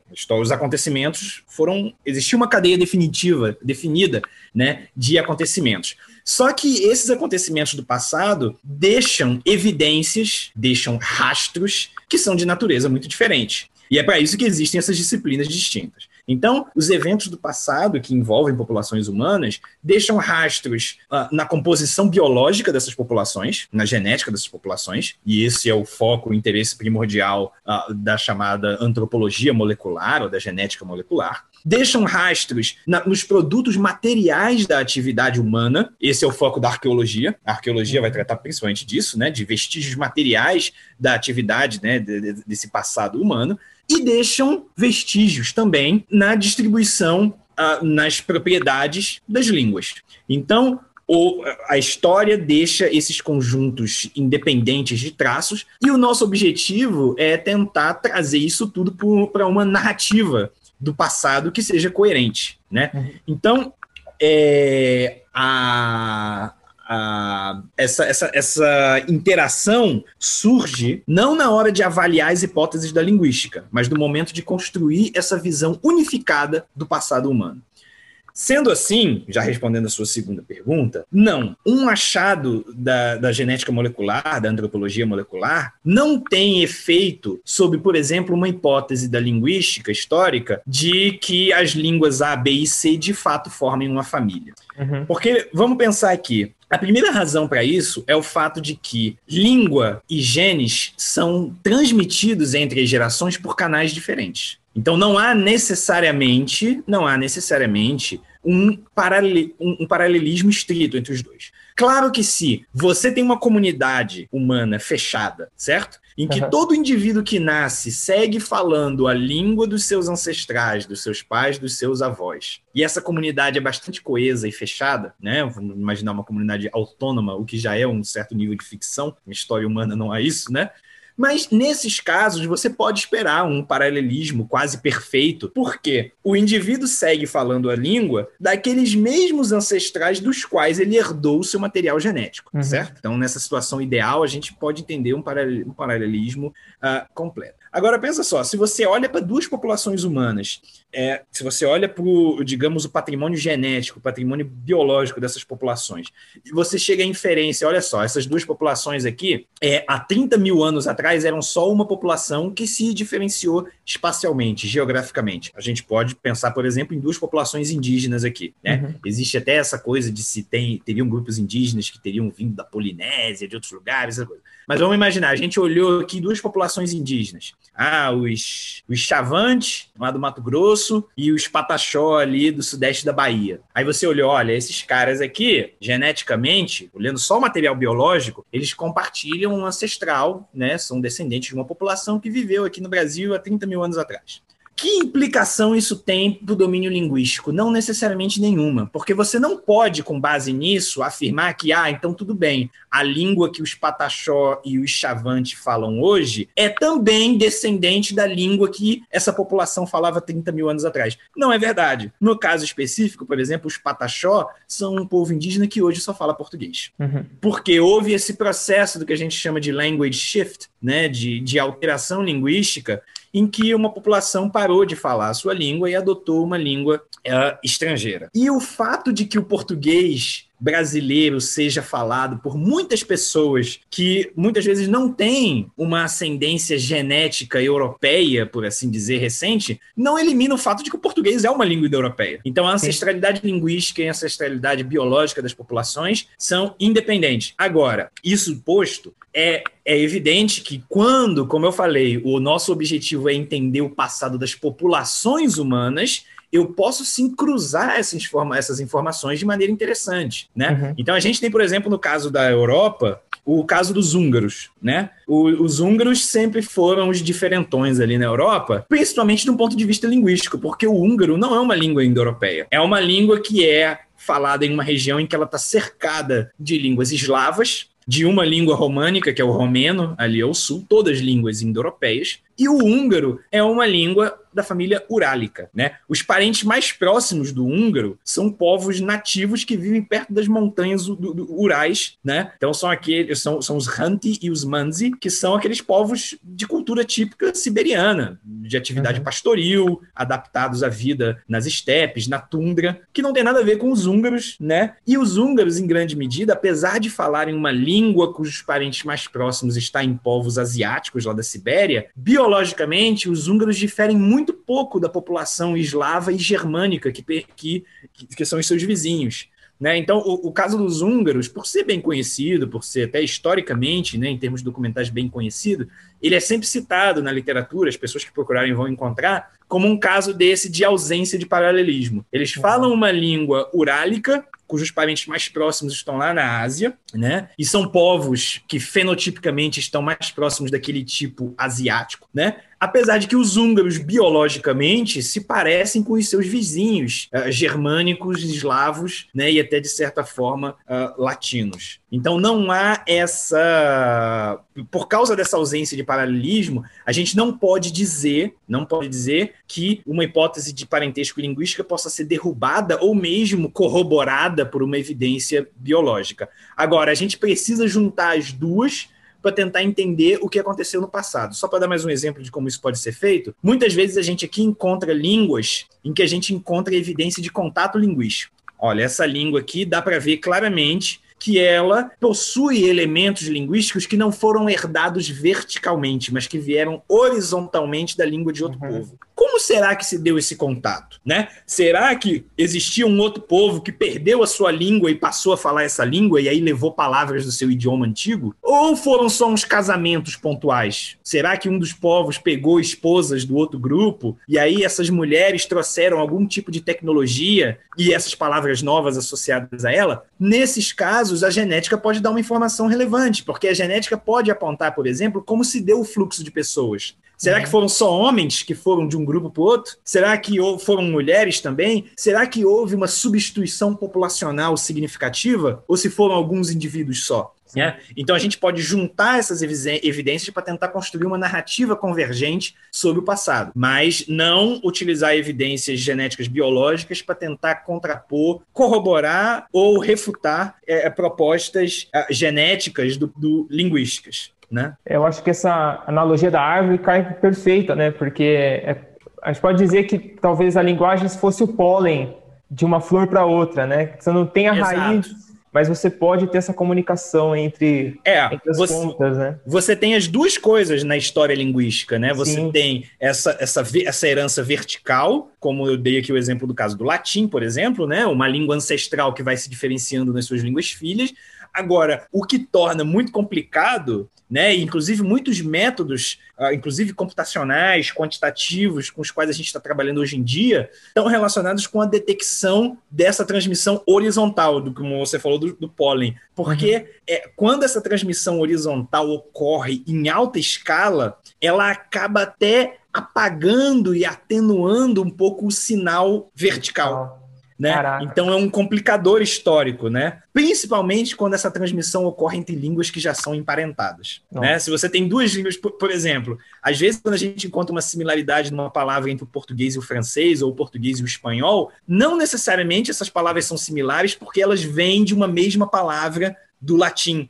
Pode ser que uma língua tenha pegado emprestada da outra, que tenha sido essa transmissão horizontal, né? Então, o, o, muitas das dificuldades e da, do interesse também, né, uhum. da, da, do, do, que torna apaixonante o trabalho de você esmiuçar essa, essa filogenia linguística é você diferenciar esses casos, né? Quando que um elemento é cognato, cognato também é um termo que na linguística histórica é, é, tem um, um significado é, técnico. É como se fosse o homólogo da biologia, né? Quando a gente fala que, por exemplo, os nossos braços e as barbatanas das baleias são caracteres homólogos, o que a gente está querendo dizer é, olha, apesar dessas diferenças de aparência, eles são modificações do que no passado era uma coisa só. Uhum. Então, quando a gente fala em elementos cognatos na linguística histórica, é exatamente a mesma coisa. A gente consegue mostrar que, olha, apesar das diferenças, eles são modificações do que no passado era uma coisa só. O homólogo da biologia é o cognato da, da linguística histórica. Então, tem várias analogias que a gente pode traçar né? Como eu já dei exemplos aqui, a,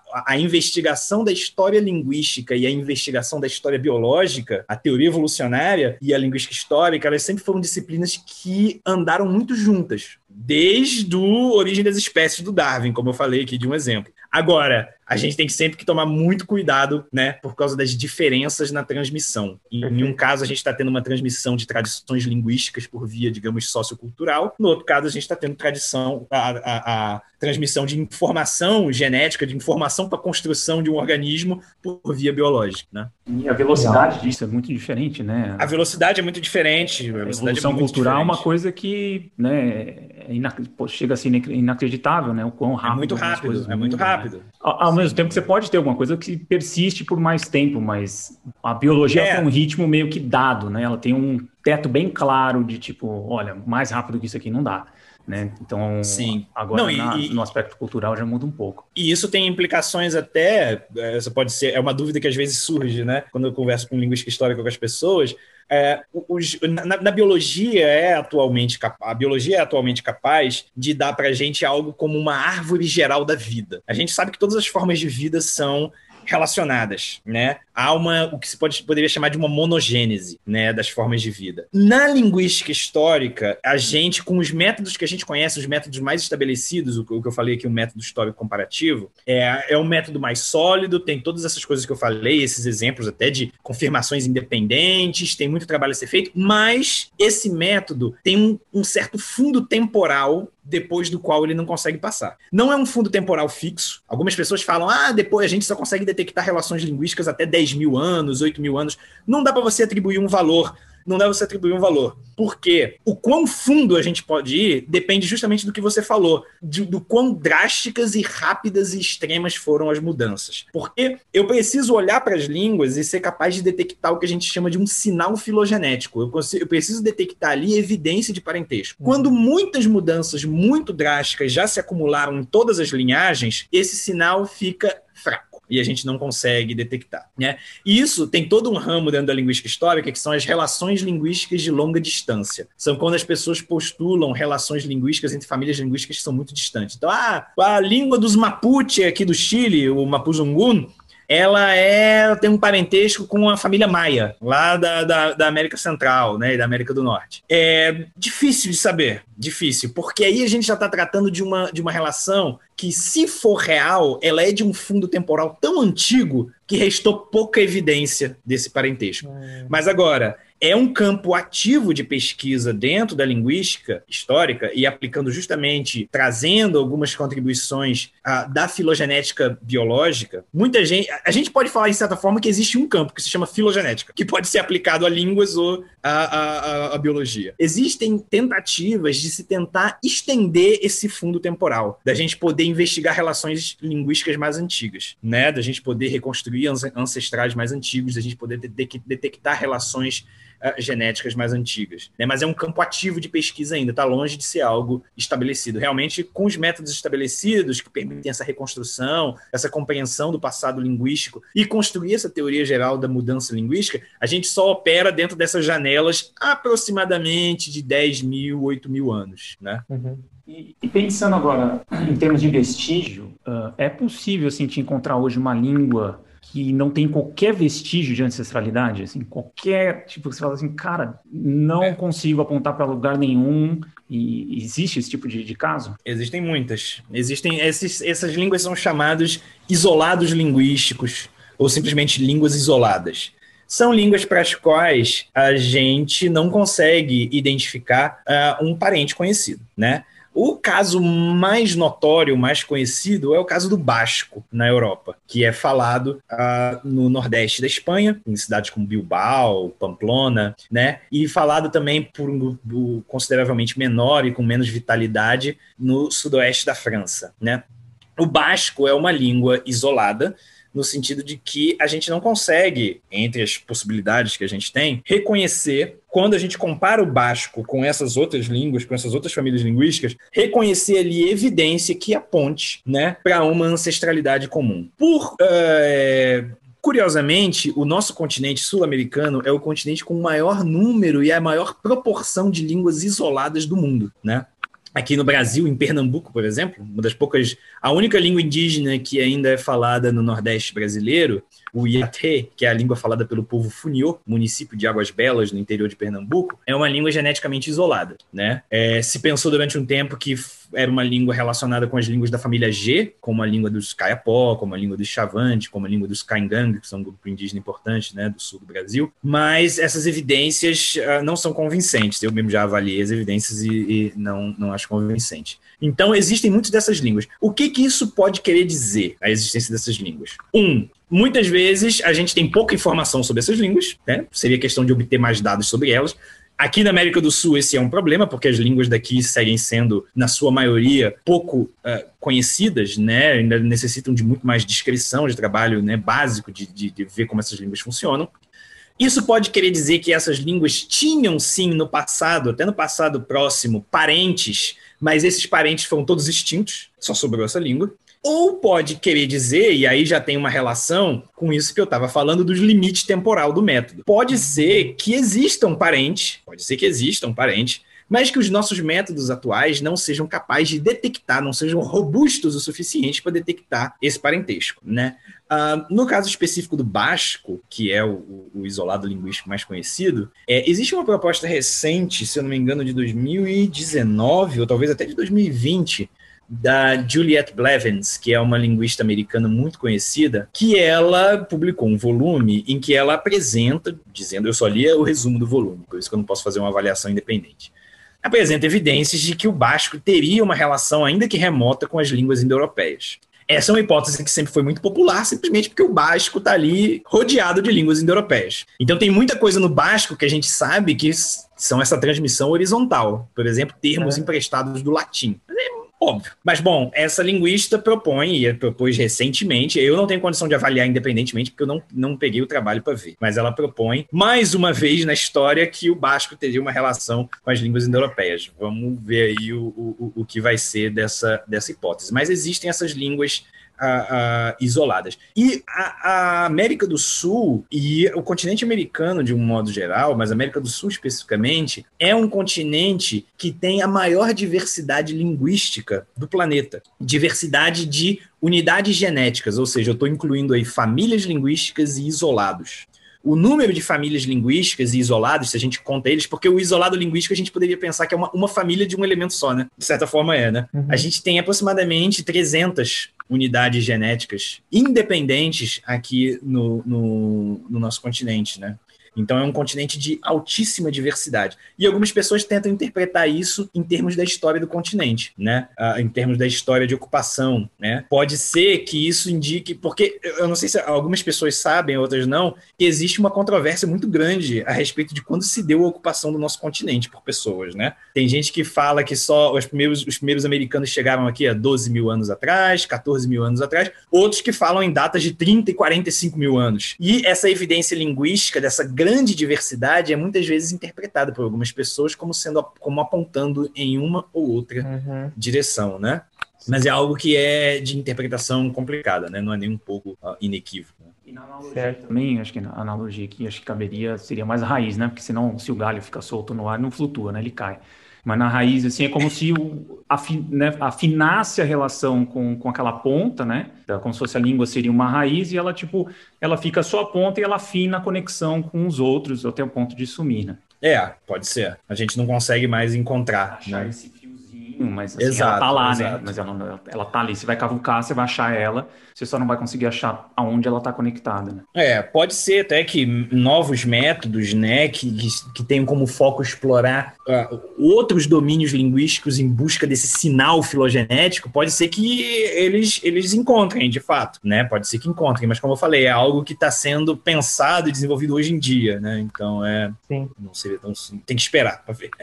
E Fernando, você comentou que é, a, você não, a gente, a, a, linguística não precisa de uma evidência escrita para saber a origem ou a, a, filogenia de uma língua. Você pode dar um exemplo de como vocês fazem essa, esse rastreamento sem ter a escrita? Você tinha comentado da, acho que talvez da, da fala e tudo mais. Como é. funciona esse processo? Isso a América, a, a os ameríndios são esse caso, que não tem a parte escrita e vocês fazem esse processo. É, na verdade, os casos em que a gente pode contar com escrita é, são raríssimos no raríssimos. mundo, né? Você tem aí o caso uh, do Oriente Médio, basicamente línguas da família semítica. Você tem línguas ali para as quais a gente tem escrita antiga, como o sumério, mas o sumério é uma língua extinta no sentido estrito da palavra. O sumério é uma língua que simplesmente deixou de ser falada e não deixou descendente. Porque às vezes a gente fala que o latim é uma língua extinta, né? Mas na verdade o latim não é exatamente uma língua extinta. Nós falamos latim, só que um uhum. latim muito modificado com o tempo, né? Nós, os espanhóis, os franceses, os romenos, os italianos, nós falamos latim. É um latim muito modificado, né? Mas o latim é uma língua que, de certa forma, morreu, mas deixou. Ele vive na forma dos seus descendentes. Agora você tem línguas que de fato morreram, como o sumério, falado na Mesopotâmia, né?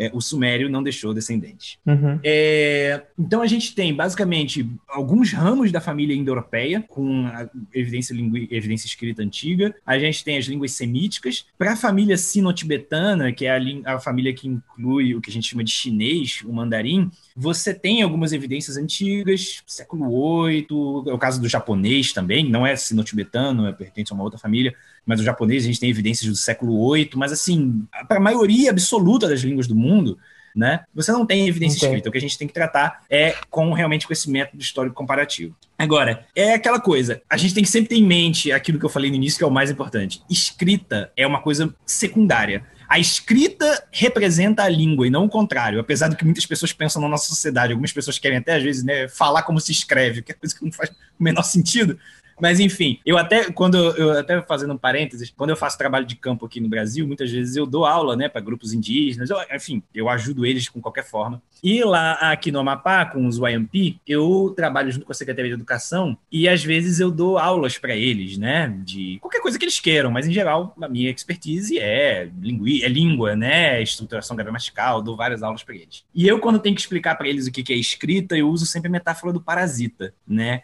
A, a, a, escrita é como se fosse um parasita, uma lombriga que você tem. Ele não vive sem você, mas você vive muito bem sem ele. Você uhum. é a língua. Então, quem tem prioridade é a língua que está na cabeça das pessoas. É ali que a língua existe, né? Na forma escrita é uma forma derivativa, uma representação completamente secundária para certos propósitos que a gente usa uma representação gráfica da língua para poder se comunicar à distância, no espaço e no tempo, né? É, é, até uma pergunta que às vezes as pessoas fazem assim, né? Que me perguntam, né? O que, que você faz lá nos índios, né? Quando você vai lá pro. pro você vai criar uma gramática para eles. As pessoas dizem assim. Eu falei, gente, eu não vou criar. Como é que vocês acham que eles se comunicam? Tipo assim, antes de eu chegar lá. A gramática está na cabeça deles. Eu vou tentar descobrir como é que a língua deles se estrutura. Eu posso colocar algumas coisas no papel. Eu posso pensar em desenvolver uma escrita para eles. Eu posso pensar em desenvolver, caso eles tenham interesse, uma, digamos, uma norma padrão da língua deles. Muitos grupos indígenas têm, né? Tem material escrito, uhum. tem bíblias escritas na sua língua, mas a língua reside na cabeça das pessoas. O trabalho do linguista é tentar inferir o que está ali dentro. O linguista é uma pessoa, como a gente diz, que pode ser pego de paraquedas, jogado em qualquer lugar do mundo, e com os métodos da linguística você consegue descobrir qual é a língua falada daquele povo, qual é a estrutura dela. Né? Os métodos da linguística e da investigação de campo te permitem descobrir. A língua está na cabeça das pessoas. Então, o que a gente faz no método histórico comparativo, na ausência de registros escritos, é depender da língua depender da língua, né? É, um, um, o caso, é, me antecipando um pouco, sim, o caso das línguas aqui da América do Sul, uh, das línguas das Américas, com exceção de alguns grupos uh, da América Central que desenvolveram independentemente um sistema de escrita, independentemente do Velho Mundo, caso dos Olmecas, vários grupos maia, né, que, que tem, tinham um sistema de escrita uh, chamado de escrita hieroglífica, né, escrita hieroglífica maia, para esses grupos, a gente até tem uma evidência bem antiga. Agora, aqui nas Américas, a maior parte da evidência escrita das línguas que a gente tem começa realmente com a invasão europeia, começa no século XVI.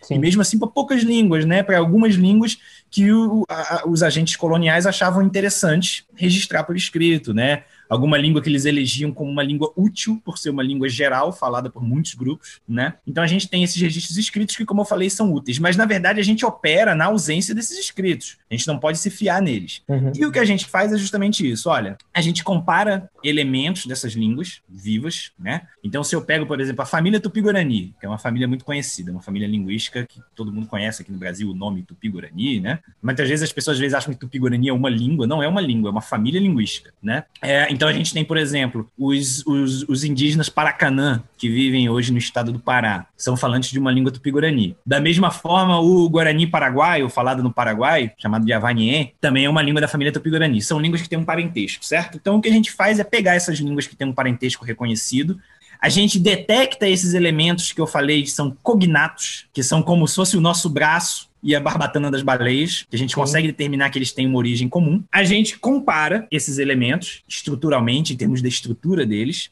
e com base no que a gente sabe sobre como as formas linguísticas mudam, essas leis linguísticas de mudança, a gente consegue reconstruir o ancestral, uma espécie de protótipo. A gente consegue olhar e falar: olha só, apesar dessas diferenças, esses dois caras, esses dois elementos, são modificações no tempo, modificações no tempo do que no passado era essa forma. Aí a gente reconstrói, certo? Uhum. Da mesma forma, no exemplo que eu dei aqui do Saussure, daquele reconstruiu lá para o proto-indo-europeu, né? Então, o que a gente faz é reconstruir esses ancestrais. No momento que a gente reconstrói esses ancestrais, a gente tem uma informação sobre uma língua ancestral que já foi falada em algum momento do tempo. E quando a gente compara esse ancestral com as línguas filhas, a gente tem informação sobre o que mudou e como mudou, certo? Então, o, o, o meu trabalho, basicamente, por exemplo, com as línguas daqui, eu, eu trabalho com linguística histórica, é fazer esse trajeto. Reconstruir essas que a gente chama de protolínguas, né? E tentar entender como se deu esse processo de mudança. Nesse processo, a gente ah, adquirir nova evidência sobre processos de mudança linguística, como as línguas podem mudar, como as línguas mudam, como as línguas inovam novas estruturas, porque as línguas estão o tempo todo inovando, elas estão elas estão se afastando dos seus ancestrais, se tornando mais diferentes, da mesma forma que o português, o francês, o espanhol são diferentes do latim. Então, a gente obter informação sobre como as línguas se diferenciaram, como as línguas inovam, como as línguas podem inovar. Então, isso alimenta essa teoria geral sobre a mudança linguística que a gente tem e dá informação específica sobre o passado dessas populações. Porque eu consigo reconhecer, por exemplo, quando eu faço esse trabalho de reconstrução dessas árvores, vamos lembrar que as árvores têm galhos, né? E certos galhos estão mais próximos um dos outros. Quando a gente olha, por exemplo, a árvore a, a biológica, a gente consegue ver que, apesar das similaridades, apesar de certas similaridades, certos animais, certas espécies estão mais próximas um dos outros, né? Eles têm um parente ali mais próximo. Isso na linguística a gente chama de classificação interna. Então, quando a gente faz uma classificação interna dessas famílias linguísticas, isso dá informação sobre os processos de diferenciação dessas populações, né? Então, por exemplo, uh, na, na biologia, muita gente chama às vezes, na, não, não, não na biologia, né? Mas muitas vezes a gente, muitas pessoas classificam uh, as baleias como peixes. Uh, em muitas classificações tradicionais, os morcegos são classificados junto com as aves. A gente sabe que, do ponto de vista da história evolutiva, isso não é verdade. O que, que a gente sabe? Que, olha só, o morcego, ele tem essa estrutura aqui que se chama asa, que parece com a das aves. Só que isso é uma convergência. Esses caras desenvolveram estruturas similares para executar a mesma função, mas eles não são parentes próximos. A uhum. ave está mais próxima de outras aves que às vezes não têm nem asas muito desenvolvidas, como um avestruz, e o morcego está mais próximo de nós que é um mamífero, Sim. né? Então, na linguística, a gente tem que fazer a mesma coisa. A gente olha as línguas, aí eu olho, e não, isso aqui é uma similaridade tipológica. É igual a asa do morcego e a asa das aves. Então, por exemplo, uma língua que eu trabalhei aqui no Brasil, o ticuna, é uma língua tonal. Existem outras línguas tonais. O Yorubá, falado na África, é uma língua tonal. O mandarim é uma língua tonal. Agora, isso é razão para eu classificar essas línguas como sendo parentes? Não. Isso é como se fosse asa do morcego, asa da ave. São similaridades que as línguas têm, porque, enfim, também é limitado o número de coisas que as línguas podem fazer, né? As línguas, por convergência, podem independentemente se tornar línguas tonais, da mesma forma que os animais, independentemente, se tornam animais voadores. Sim. Né? O que a gente faz é procurar aquelas características que não, ó, isso aqui as línguas só têm em comum quando elas têm, têm um parentesco. Da mesma forma que na biologia você vai procurar estabelecer filogenias por traços, por exemplo, mutações genéticas em comum. Ah, isso aqui, se esses caras têm essa mutação genética em comum, é porque eles compartilham, em algum momento eles foram parte de uma mesma população. Na linguística histórica a gente faz a mesma coisa. A gente procura essas características. Então, só para dar um exemplo grosseiro do tipo de característica, é quando a gente pega palavras básicas é, do tipo cachorro, né? A gente pode. O que as línguas são? As línguas são basicamente uma forma de juntar um conceito, uma ideia com uma forma. Porque se a gente pudesse conversar via telepatia e eu pudesse transportar conceitos da minha cabeça direto para a sua, provavelmente a gente não precisaria de uma construção linguística, né? Uhum. A armadura linguística, os sistemas linguísticos gramaticais são basicamente formas da gente, um pacote da gente colocar ideias e passar ideias de uma cabeça para outra, Sim. né? Agora, as línguas vão pegar, por exemplo, esse conceito, que a gente poderia chamar do mesmo conceito de cachorro, e associar eles, cada língua, com uma forma diferente. Então, os Guarani, por exemplo, vão chamar o cachorro de Jauá. Os Chavante vão chamar cachorro de Watsan. Os alemães vão chamar cachorro de Hund. Né? Os árabes de Kalb. Então, quando duas ou mais línguas pegaram o mesmo conceito e associaram com a mesma forma, em vários casos diferentes, porque pensa só, não é porque eu chamei cachorro de cachorro que eu preciso chamar gato de gato. Não sei se isso fica claro, né? As duas associações que eu fiz do conceito de cachorro com a forma da palavra cachorro e o conceito de gato com a forma da palavra gato são independentes, são estatisticamente independentes. Então, se eu olho duas línguas e conceito através de conceito, com um conceito atrás do outro, os caras têm sempre uma concordância absoluta, isso não é acaso. Porque uhum. qual é a probabilidade de dois povos que nunca se viram na vida, né, inventarem a mesma palavra para 300 conceitos diferentes? Então, isso é algo que desafia a, uma probabilidade de acaso. Então, existe uma relação histórica ali. No mínimo, esses caras tiveram algum contato que um pegou palavras dos outros, né? Agora, isso é uma apreciação que eu estou fazendo aqui, uma introdução muito grosseira. Na verdade, a gente claro. usa critérios que a gente chama de correspondências regulares, que são muito mais sistemáticos. E esses, então, elevam a probabilidade de que esses, essas línguas tenham uma ancestralidade comum a níveis muito altos Se você quisesse explicar isso, e colocando num jargão meio que estatístico, pela hipótese nula de que eles não têm parentesco nenhum, seria um absurdo. Uhum. Então a gente vai usando esses cheques estruturais para mostrar, olha, cara, isso aqui, eles são tão similares, é uma correspondência tão profunda que perpassa todos os níveis da língua, que se você for dizer que esses caras não têm nenhum parentesco, né, é realmente tudo pode acontecer. Qual, são, qual é o limite, né? Céu é o limite. Então a gente joga, como em toda ciência histórica, a gente joga, acaba no final das contas jogando com probabilidades, né? Toda ciência histórica joga com probabilidades. Você olha evidências de algo que ocorreu no passado, considera cenários alternativos e você infere a melhor hipótese com base em, em probabilidades, probabilidades essas que são derivadas do seu estudo que você faz daquele domínio, né? Uhum. Das leis de mutação daquele domínio. E eu sempre explico isso para os meus alunos, é o mesmo raciocínio do detetive na cena de crime, né? O detetive encontra ali uma cena de crime, uma janela quebrada, um arrombamento, sangue, talvez uma pessoa morta, uma faca. E o que o cara tem que fazer é, com base nesses traços, reconstruir um evento que ele não observou. Sim. Porque todas as ciências históricas fazem isso, né? Você olha restos do passado e com base no que você conhece, o detetive, por exemplo, no caso do que ele conhece sobre as pessoas, né? Ele nunca vai postular que a pessoa entrou voando no apartamento ali, sei lá, né? Ou que o cara tinha força sobre-humana. Não, porque ele tem certas premissas sobre o que os humanos são capazes de fazer. Da mesma forma, numa ciência histórica, a gente tem certas premissas sobre como as línguas mudam, como as línguas podem mudar, e a gente olha essas evidências, no caso a comparação das línguas filhas, e a gente reconstrói o cenário mais provável de como essa diferenciação das línguas filhas aconteceu. E aí, como no caso ali que eu dei do Fernando de Saussure, da, dos coeficientes das consoantes laringais, o que é interessantíssimo no caso da linguística histórica é que a gente tem alguns casos, eu só citei um, de confirmação independente, em que a gente pôde reconstruir o passado dessas línguas e a gente teve ali uma confirmação que seria o equivalente do detetive voltar no tempo e poder observar a cena do crime, né? Sim. Então uhum. a gente tem essa por, por isso tudo que eu expliquei, a gente consegue reconstruir a história mesmo na ausência de, de evidências escritas. Agora, óbvio, qualquer ciência histórica depende do que alguns filósofos antigos diziam do que a mão da natureza deu pra gente, do que ficou. Então, qualquer evidência adicional é bem-vinda, né? Uhum. Então, eu, por exemplo, eu tenho vontade de um dia ir atrás aí de uns arquivos, acho que no Vaticano, em alguns lugares, porque a gente sabe que existe muito material feito por missionários durante o Brasil colônia sobre línguas indígenas aqui do Brasil, mas que material que nunca foi publicado e que algumas pessoas dizem que é perdido. Mas é. muitas vezes nesses arquivos eclesiásticos a gente acha essas coisas. Então é óbvio que eu jamais ignoraria esse tipo de evidência, né? Nossa. Mas ela não é crucial, não é indispensável. Legal. E, Fernando, agora indo para uma para um estudo seu, né, entre sobre as línguas Ticuna e Yuri, né? É assim que fala? Yuri? Sim, sim. É, então, a gente queria saber um pouquinho sobre, sobre esse estudo seu, os achados, qual era a, qual era a sua hipótese inicial. E outra coisa é até até esse trabalho, por exemplo, comparativo entre línguas, ele sempre ganha uma transcrição, né?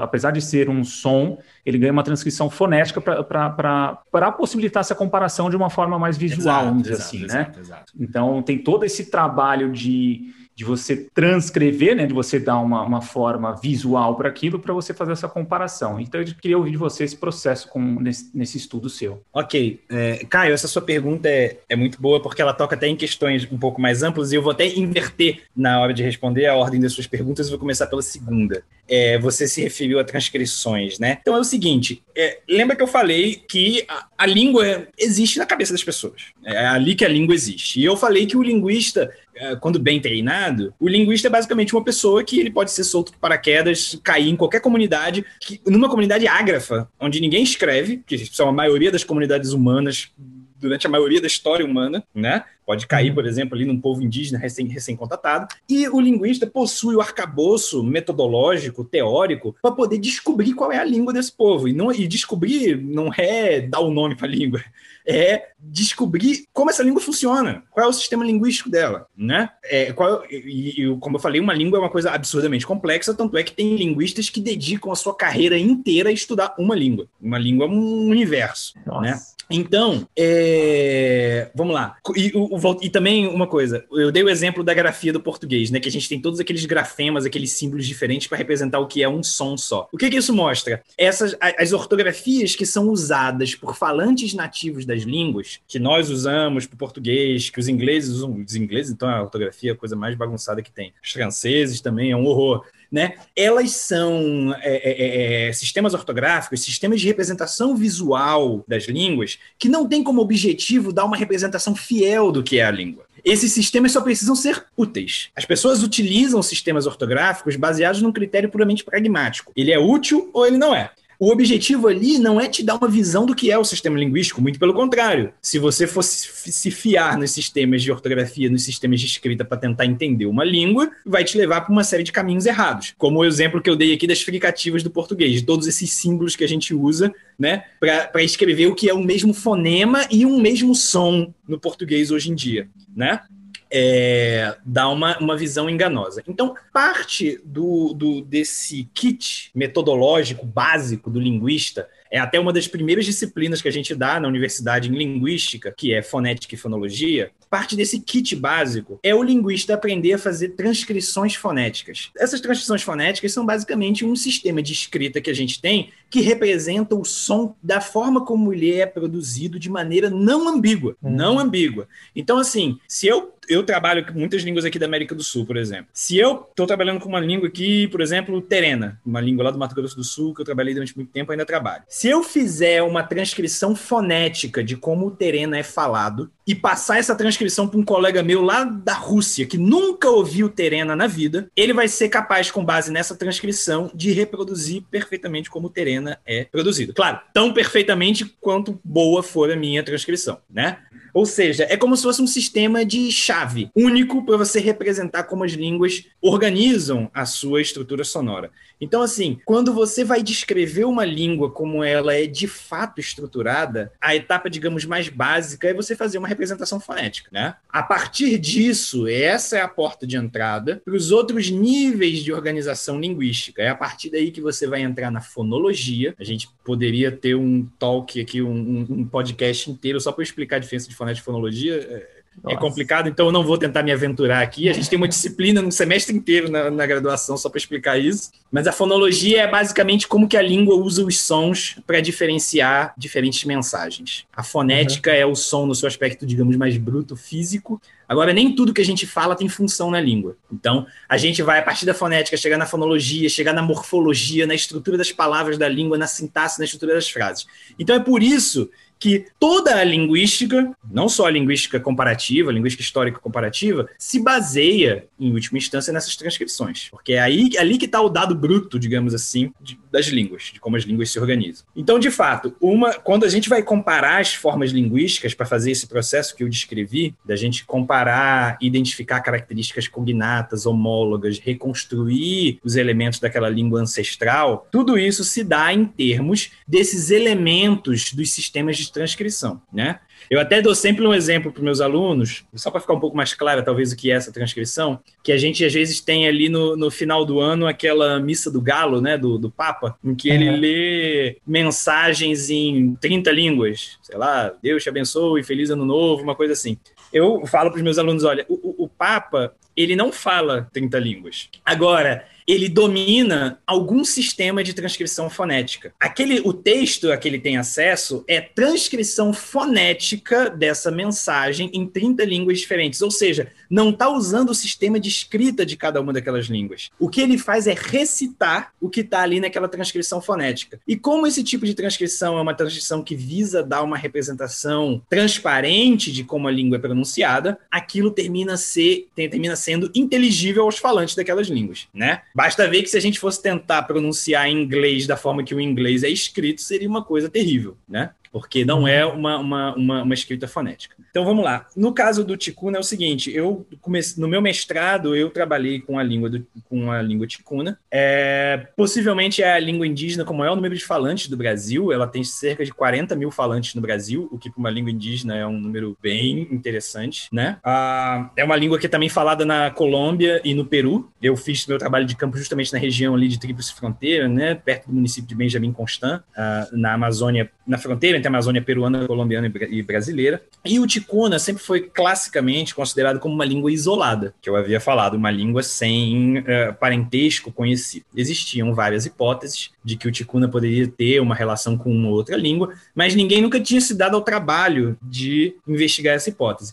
E eu, uh, no final já da minha graduação, no início do mestrado, eu, eu, em algum material, vi essa hipótese. Olha, pode ser que o ticuna tenha uma relação genética com essa língua chamada Yuri. Eu falei, quer saber? Eu vou investigar essa hipótese para ver se tem substância ela mesmo, porque ninguém tinha se dado ao trabalho de investigar. O problema é que o Yuri é uma língua até onde a gente sabe extinta. O Yuri é uma língua para a qual a gente só tem um desses materiais que eu falei escritos uh, do século XIX, que foi coletado por um naturalista alemão né? Aliás, dois naturalistas alemães que viajaram aqui no Brasil sob a anuência do Pedro II, nosso imperador, que eram o Martius e o Spix. Eles são caras conhecidíssimos na área da botânica, por exemplo, na biologia, né? Identificaram várias espécies e tudo mais. E esses caras têm um material publicado com dados. Obviamente, como eles não eram linguistas e não usavam esse sistema de transcrição fonética, os dados deles não são muito bons, né? Mas eles têm dados ali, alguns, alguns elementos dessa língua Yuri. E eu comparei esses materiais com os que eu tinha do Ticuna, que outras uhum. pessoas tinham publicado do Ticuna, e com meus dados de campo lá também, né, que eu obtive.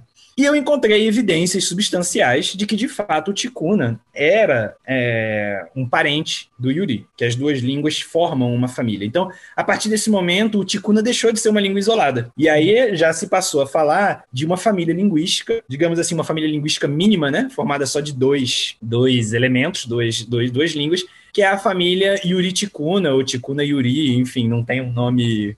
Yuri Ticuna, por alguma razão, me soa mais.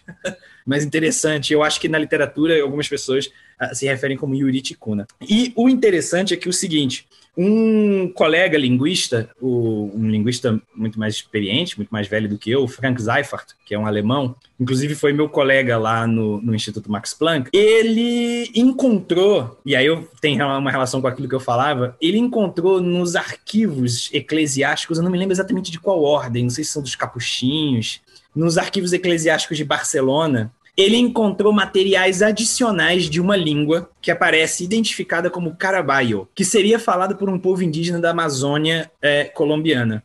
E ele identificou que essa língua era provavelmente o mesmo Yuri, só que com uma outra atestação muito mais recente, e que e ele encontrou ali mais evidências que corroboraram a minha hipótese de que, de fato, esse Yuri Caraballo era parente do Ticuna. E a gente tem uma questão interessante que é a seguinte: na Amazônia colombiana parece que ainda há um grupo de caraballos que vive em isolamento voluntário, um povo é. indígena não contatado que vive ainda na Amazônia colombiana, rechaça qualquer tipo de contato com a, a, sociedade nacional, como é o caso dos isolados aqui do Brasil, e por boa razão, né, já que os contatos foram os contatos que eles tiveram foram possivelmente extremamente traumáticos. E então a gente vive essa expectativa de que pode ser que fazendo contato com esses carabaios no momento que eles queiram, pode ser que esses caras sejam falantes do Yuri. E aí, se esses caras forem falantes do Yuri, a gente vai ter uma condição de obter mais dados, comparar essa língua Yuri com o Ticuna, que é uma língua bem conhecida, uma língua que a gente tem muitos falantes né, disponíveis,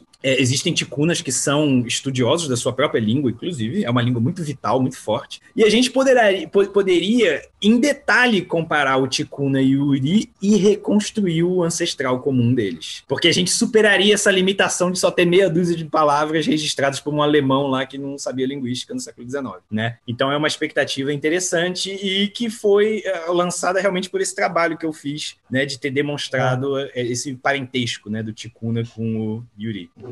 Legal, Fernando. E no começo da, da nossa entrevista, você comentou que existe uma um certo padronização da língua, uma certa univers, uma universalidade das, das línguas, né? É, ela, essa universalidade, ela mudou no começo dos estudos delas, como, como, por exemplo do Universal Grammar, acho que do nome Chomsky, ele mudou esse, essa, esse estudo dessa universidade, é a mesma de antigamente ou ela, ela vem mudando ao longo do tempo? É, a sua pergunta é muito boa. Então é a seguinte: uh, uh, o, o, que permite justamente, até falando de um ponto de vista mais prático, o que permite que o linguista, com o seu treinamento, chegue em qualquer comunidade humana e estude a língua daquela comunidade, uhum. é o fato de que existe um. Muita gente usa uma expressão alemã que ficou na tradução, que é, é Bauplan. É o, o plano de estrutura, o plano arquitetônico, a estrutura arquitetônica o, o, o, linguista pode fazer isso porque a gente sabe que toda língua que a gente encontrar vai ter certas coisas que toda língua tem. Certo. certo? Então, assim, é, a, essa questão dos universais linguísticos, ela é, de certa forma, não é um ponto de controvérsia. Existem universais linguísticos, existem certas coisas que todas as línguas têm, né? Ah, que são coisas básicas do seu design, por assim dizer. Todas as línguas têm fonemas, todas as línguas têm morfemas, certas unidades básicas de organização, certos padrões. Agora, Uh, o que difere é o seguinte, para colocar em termos bem amplos, é como que a gente explica esses universais. Porque o a gente pode tentar entender o objetivo último da linguística, o objetivo, colocando em termos mais abstratos, é o de entender o que, que é uma língua humana possível. Porque todos os seres humanos compartilham, a gente pode dizer, essa faculdade da linguagem, uma faculdade cognitiva, uma capacidade,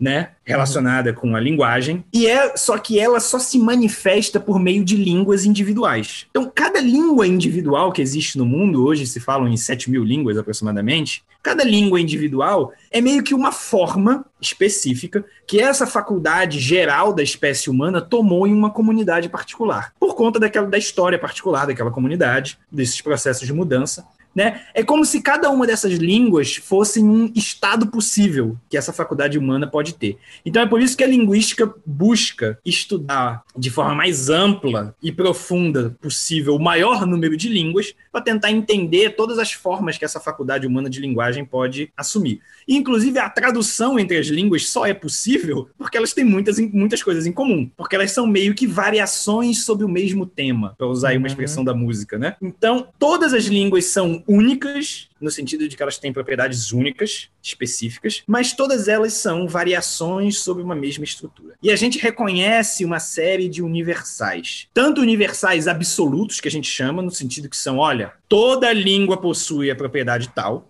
quanto universais que são tendências estatísticas. Olha, a maioria das línguas que tem tal característica também tem tal característica. Ou as línguas que têm tal característica são mais comuns, mais frequentes do que as línguas que têm outra característica, que por sua vez são línguas mais raras, uhum. certo? A diferença, e eu sei que já existe muita coisa na, na imprensa, né? É, é um debate da linguística que teve um certo de uma entrada até no, no, debate público. Essa coisa do Chomsky, do Daniel Everett, que foi um, um linguista que trabalhou aqui com os Pirahã, né? Com o povo indígena aqui do Brasil. Sim a, a, a, controvérsia toda, e que é uma controvérsia real e que existe ainda na linguística, é sobre como explicar esses universais. Qual é a melhor explicação para eles? Eles existem. Hum certo? É como explicar. A, o, o, pessoal que é, digamos, mais próximo do Chomsky, ou que tem coisas mais parecidas com ele, vai procurar, em geral, explicações uh, que postulam para o ser humano a existência de uma faculdade inata, biológica, que as crianças já trazem para o processo de aquisição da língua. E digamos assim que é uma espécie de facilitador e catalisador, algo que permite que as línguas sejam adquiridas pelas crianças. E o que eles vão dizer é que essa, esses universais da linguagem, eles são primeiro, específicos da linguagem, do domínio cognitivo da linguagem, né? Não tem a ver com partes da nossa mente que estão envolvidas em outras estratégias, por exemplo, de estratégias motoras, em outro tipo de cognição, e são inatas. Então, elas são específicos da linguagem e inatas. Digamos que essa, de, de maneira grosseira, é a posição dos chamados Chomskyanos. É claro uhum. que também há muita diversidade. Uma outra alternativa é explicar esses universais por processos comuns de mudança pelos quais as línguas passam e por propriedades do uso linguístico. Então, elas não seriam propriedades inatas, né? Então, para essas pessoas, essas outras pessoas, digamos os anti-chomskyanos, não existiria uma capacidade cognitiva específica da linguagem para tratar de língua a gente utilizaria certos mecanismos cognitivos que são possivelmente de uso mais geral. Durante o processo de aquisição, que seria um processo muito mais construtivo, muito mais socializado, a gente constrói esse conhecimento linguístico, essa gramática que é o que a gente usa para fazer o que a gente está fazendo aqui, né?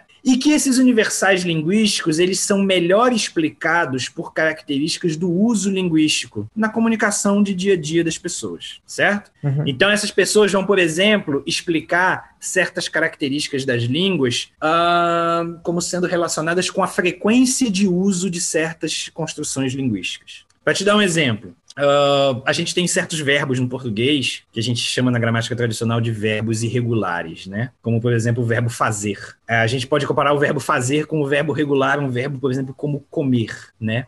É, na hora de fazer a primeira pessoa do singular, indicativo, ativo, a gente vai dizer, e do passado, né, perfectivo, a gente vai dizer eu comi. Agora, para fazer, a gente não vai falar eu fazia, a gente vai falar eu fiz. É isso que torna esse verbo irregular, diferente dos outros, certo? E a gente olha língua após língua, em muitas línguas, quando essas línguas têm algo como isso, como um verbo irregular, é sempre em significados como fazer, hum. certo?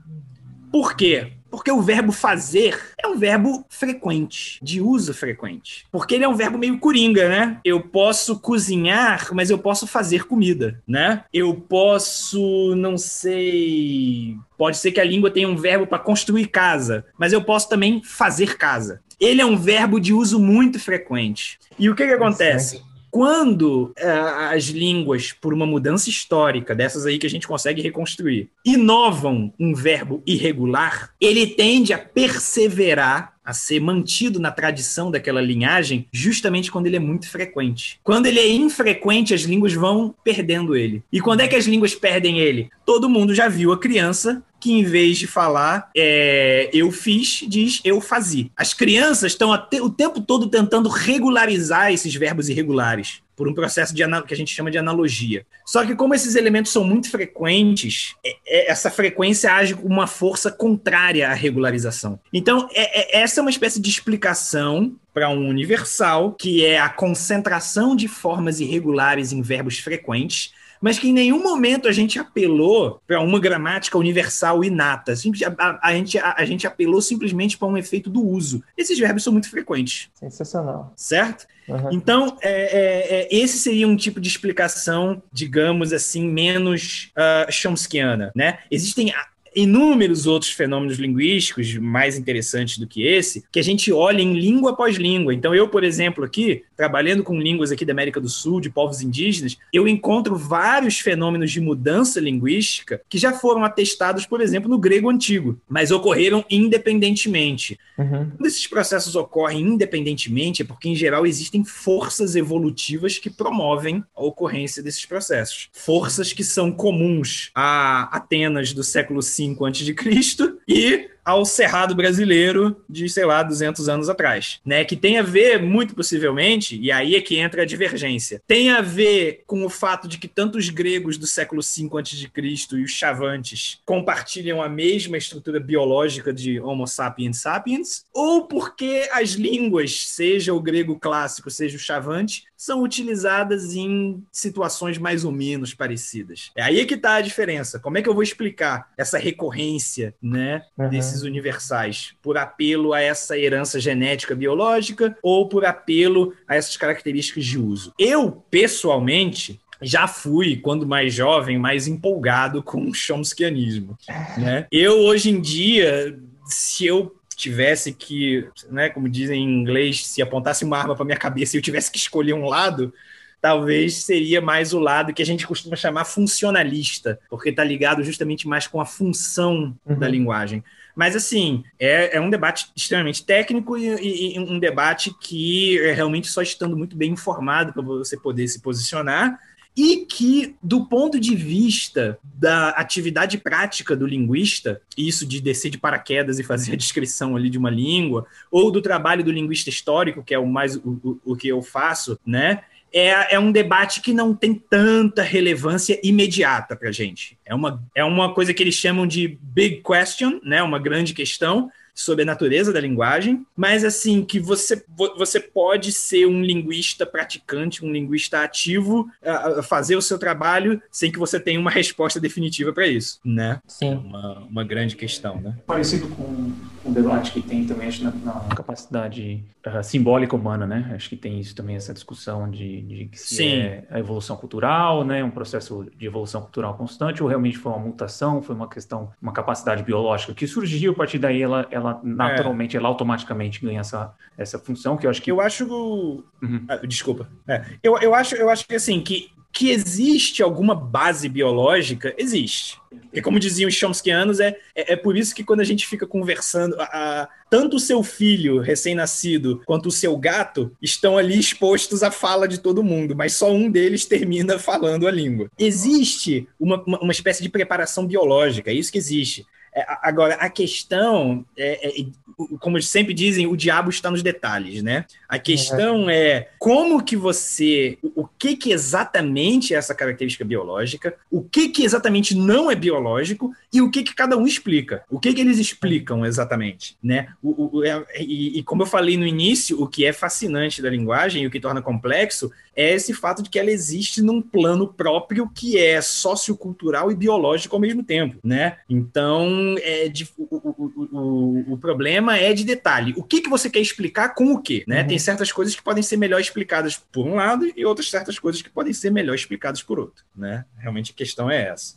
E já caminhando aqui para as últimas perguntas, Fernando, uh, sempre quando eu, eu dei uma pesquisada mais a fundo em linguística, sempre surgia alguma coisa da área de, da ciência da computação, né? Como é que é esse, é, esse entrelaço entre essas duas áreas e que avanço, né? Teve algum tipo de avanço muito grande na área de linguística por causa desse, dessa conexão mais forte com a área de, de, ciência da computação? Como é que, como é, que é isso hoje? É, há, uma, há de fato uma, uma conexão próxima e isso até surpreende algumas pessoas, porque no Brasil, por uma questão de tradição acadêmica, universitária, a, a linguística está mais inserida nesses cursos de letras, né, e tudo mais. Mas eu até falo com as pessoas muitas vezes que eu, por exemplo, na graduação lá na Universidade de Brasília, durante o meu mestrado, quando eu dei disciplinas na graduação, os meus melhores alunos eram os alunos de ciência da computação, os meus melhores alunos.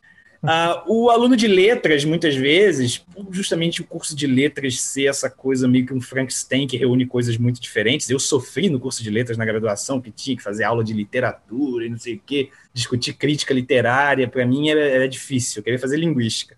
Mas o aluno de letras, ele fica nessa situação. Muitos alunos tinham até uma hostilidade com relação à linguística. Falavam assim, professor, eu não fiz letras para fazer matemática e não sei o quê. Eu falei, cara, né?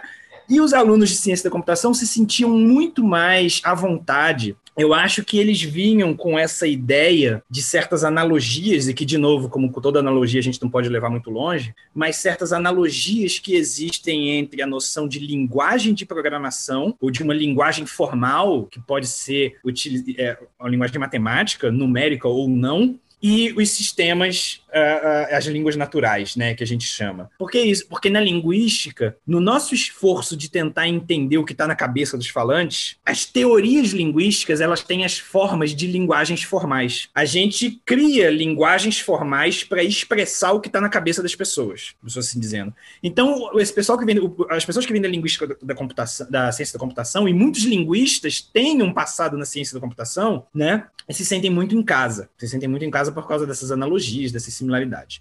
Uh, o, uma relação mais próxima começou justamente com o chamado início do gerativismo. Gerativismo é essa corrente da linguística que está associada com Noam Chomsky. Né? Muitos deles faziam pesquisa na área de computação. Se você pega os primeiros trabalhos da, do Chomsky, por exemplo, é, ele nos agradecimentos ali das agências de financiamento, você vai ver que ele recebia financiamento, por exemplo, do exército americano. Né, recebia financiamento de. Uh, bom, a linguística chomskiana, que muitos consideram como uma das uh, formas mais importantes da linguística moderna, surgiu no MIT, surgiu num departamento de engenharia elétrica. Então, as relações sempre foram muito próximas, né? Justamente por causa disso, porque as teorias linguísticas elas têm a forma de teorias formais, como as que você tem na lógica, como as que você tem na teoria da computação. Uhum. Né? Uh, agora, falando de uma aproximação mais recente e que tem mais a ver com a minha área, que é a linguística histórica, hoje em dia, já há algum tempo, mas hoje está muito forte, se experimenta muito com a utilização desses processos de automação para fazer parte do processo é, de inferência de filogenia de línguas, de história de línguas. Porque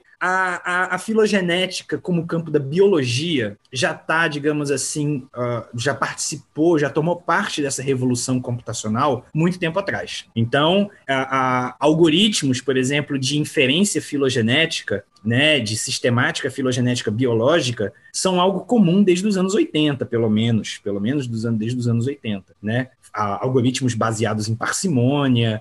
Agora a gente está nessa onda dos, dos algoritmos baseados em, em, é, no teore, em formas do teorema de Bayes, né, estatística bayesiana.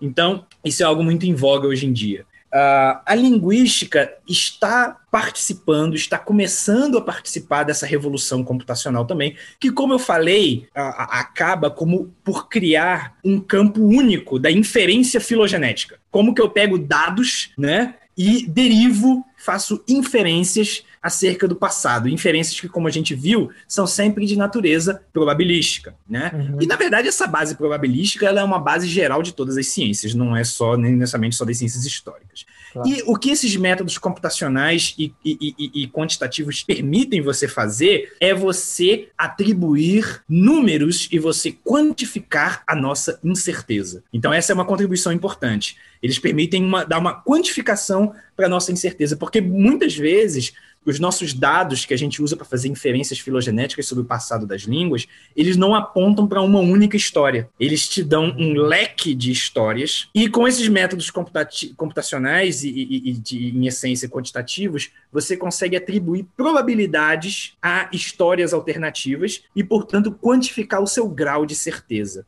Você pode ir mudando esse grau de certeza com o aparecimento de evidências adicionais, que é justamente o que fazia o teorema de Bayes né? Você fazer uma atualização de probabilidade com base em novas evidências. Uh, então, é assim, é um campo de muito interesse e desenvolvimento hoje em dia, porque se percebe que ele permite uh, expandir os métodos tradicionais em certas direções. Então, por exemplo, quando a gente pensa, e foi algo que a gente já discutiu aqui, em interações que a linguística histórica pode ter com a genética para entender o passado. Um obstáculo, muitas vezes, para essa interação é o fato de que a genética biológica já há muito tempo expressava as suas conclusões em forma quantitativa e a linguística ainda não. Então, quando você coloca esse componente quantitativo que se adequa muito a, a, a facilmente até, de maneira intuitiva, aos resultados da linguística, você consegue tentar encontrar pontos de de, de, convergência entre as narrativas históricas construídas pela genética molecular e a linguística,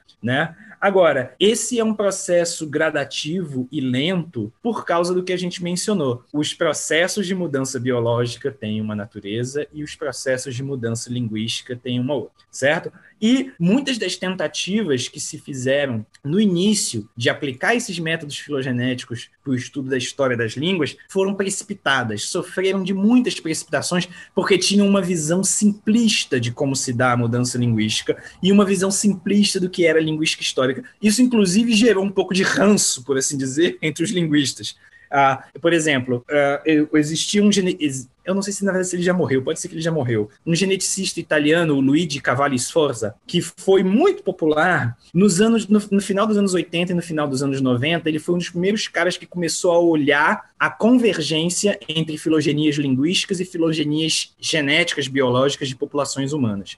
Ele publicou um livro em português, existe esse livro em português, um livro que foi popular, acho que foi publicado pela Companhia das Letras, Genes, Povos e Línguas, que é basicamente um, um livro de divulgação, de publicação dessas pesquisas dele. Mas o problema é que o Luigi Cavalli Sforza, se por um lado era um geneticista, ele não sabia nada de linguística. E ele adotou umas classificações linguísticas e algumas ideias sobre línguas extremamente questionáveis. E isso comprometeu muito dos resultados do que ele falava. Né, e gerou uma certa antipatia por parte dos linguistas, que diziam: porra, cara, você vem lá da genética, você quer dizer a gente como a gente vai fazer o nosso trabalho, e você pega esse trabalho de péssima qualidade, essa linguística mal feita, e você quer convencer a gente de alguma coisa. Agora, isso pertence a um passado. Hoje em dia, a gente já tem times, equipes de especialistas em algoritmos de filogenéticos, em genética biológica, trabalhando junto com linguistas, né, de uma maneira coletiva, que é o que faz muito mais sentido, né? Uhum cada um dentro da sua área de, de, de expertise, e tentando avançar esse campo da filogenia linguística, né? que é, como eu falei, o campo em expansão dessa aproximação da linguística histórica tradicional, mantendo os insights da linguística histórica tradicional, eles buscam simplesmente complementar, não substituir esse, esse método que eu falei, método histórico comparativo. Suplementar, complementar esse método com esse aporte da filogenética computacional e possivelmente transformar isso tudo no futuro em uma área só, né? só que aplicado a línguas. Legal, Fernando. Caminhando para a última pergunta e até aproveitando que a gente está com um linguista aqui, é, a gente gostaria de saber se existe um debate mais aprofundado na, na área da linguística sobre essa implementação de linguagem neutra de gênero na sociedade.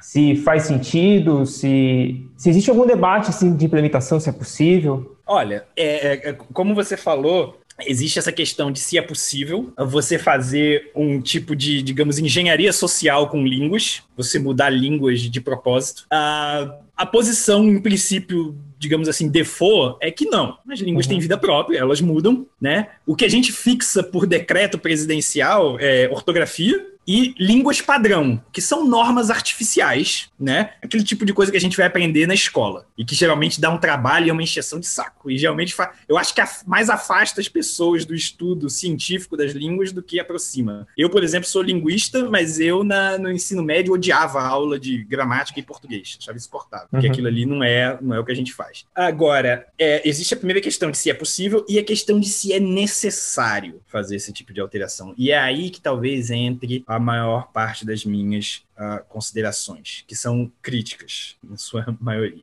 Olha, o que existe de investigação em linguística é uma investigação do seguinte, da seguinte possibilidade. É, é, se investiga muito, e é um campo de investigação legítimo, aberto e interessante, se investiga a possibilidade de que categorias linguísticas influenciem a nossa cognição não linguística.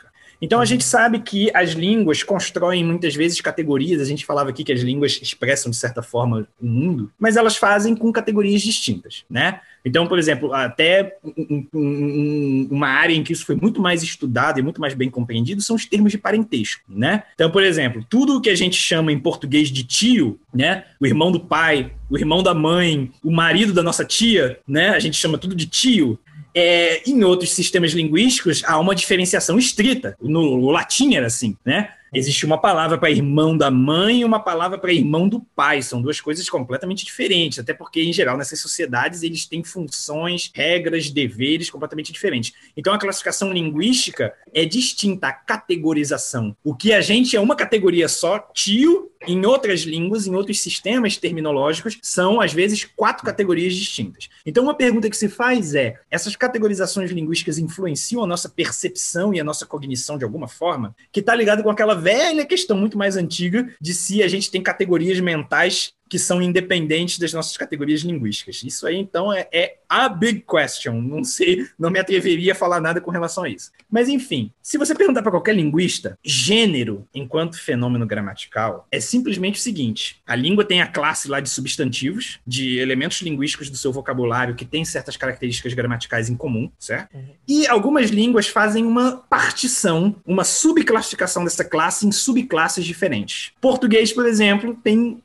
os, os os, os, as duas classes nominais que a gente chama de gênero masculino e gênero feminino. Por que, que a gente faz isso? Porque se eu pego um substantivo, por exemplo, como homem, no momento que eu modificar ele por um adjetivo, homem bonito, certo? E uhum. comparar com o que ocorre com um outro nome, no caso mulher, eu vou ter ali mulher bonita. Esse elemento modificador, no caso um adjetivo, bonito, bonita, ele sofre uma alteração na forma dele em função do nome, em função do nome que ele está modificando. Então, vão ter os nomes que, como homem, computador, pé, quando modificados pelo adjetivo bonito e outros elementos da mesma classe, vão ter ali essa terminação o. E vão ter nomes como mulher, mesa, meia, camisa, que quando modificados vão ter uma outra forma, bonita. É esse fenômeno estritamente gramatical que permite a gente reconhecer gênero ou classe nominal como um fenômeno gramatical. Tem línguas como o português que tem duas classes. Agora, tem línguas como as línguas banto da África que chegam até 19 classes de gênero.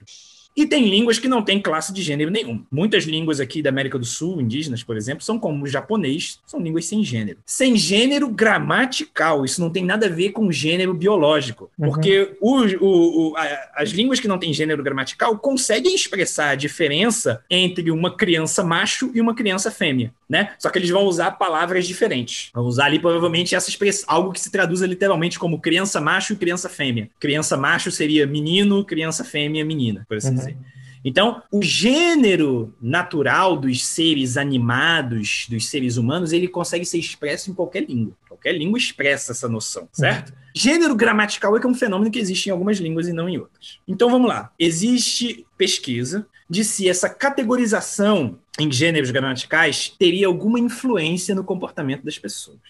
Agora, quais são as influências? São, em geral, num contexto experimental de laboratório, em tarefas como, por exemplo, tarefas de tempo de reação em que você vai medir o tempo lá em milissegundos que as pessoas resolvem uma tarefa. Como, por exemplo, as pessoas botam lá duas imagens, né? Por exemplo, um desenho de uma bola e um desenho de um prato, certo? Uhum. Bola, no português, é uma palavra feminino, prato é uma palavra masculina. As pessoas botam uma tarefa lá para o sujeito no laboratório em que ele tem que reconhecer se os objetos que estão desenhados são o mesmo objeto ou se são objetos diferentes. Aí você faz lá o, o sujeito fazer a tarefa várias vezes, com vários desenhos diferentes. Você vai medindo o tempo de reação. Aí você vai ver, olha, nos casos em que as palavras na língua que esse cara fala têm gêneros diferentes, tem alguma diferença no tempo de reação que ele resolve a tarefa? Tem alguma diferença nos casos em que a palavra tem o mesmo gênero? Por exemplo, bola e meia. Mesmo gênero no português, né? As palavras são femininas.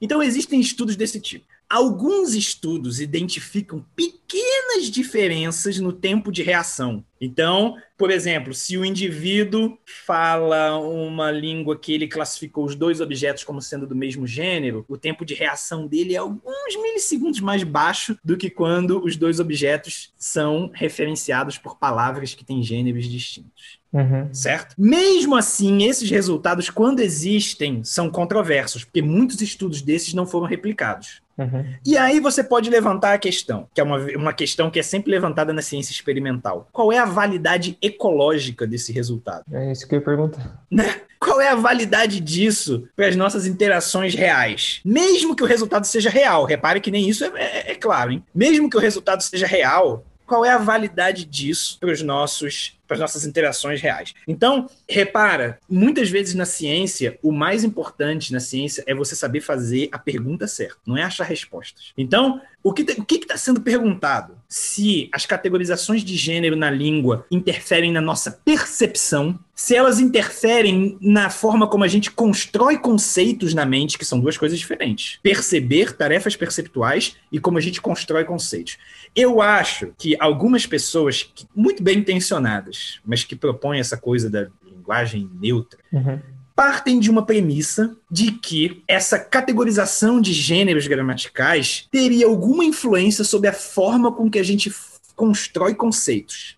Então, repara, existe essa premissa. O que eu questiono é a validade dessas premissas. Existe evidência para isso? Porque para você tomar uma atitude dessa, de propor um programa de engenharia social voltada para as línguas, eu acho que você precisaria de evidências muito robustas de que há algum problema ia ser tratado. Então, o que eu questiono dessas pessoas é que as premissas, a concepção de língua, a concepção da relação entre linguagem e pensamento, entre língua e pensamento que eles têm, é, no melhor das hipóteses, confusa, se não, obviamente, falsa, né? Então, o que eu questiono é isso. Apresentem o problema.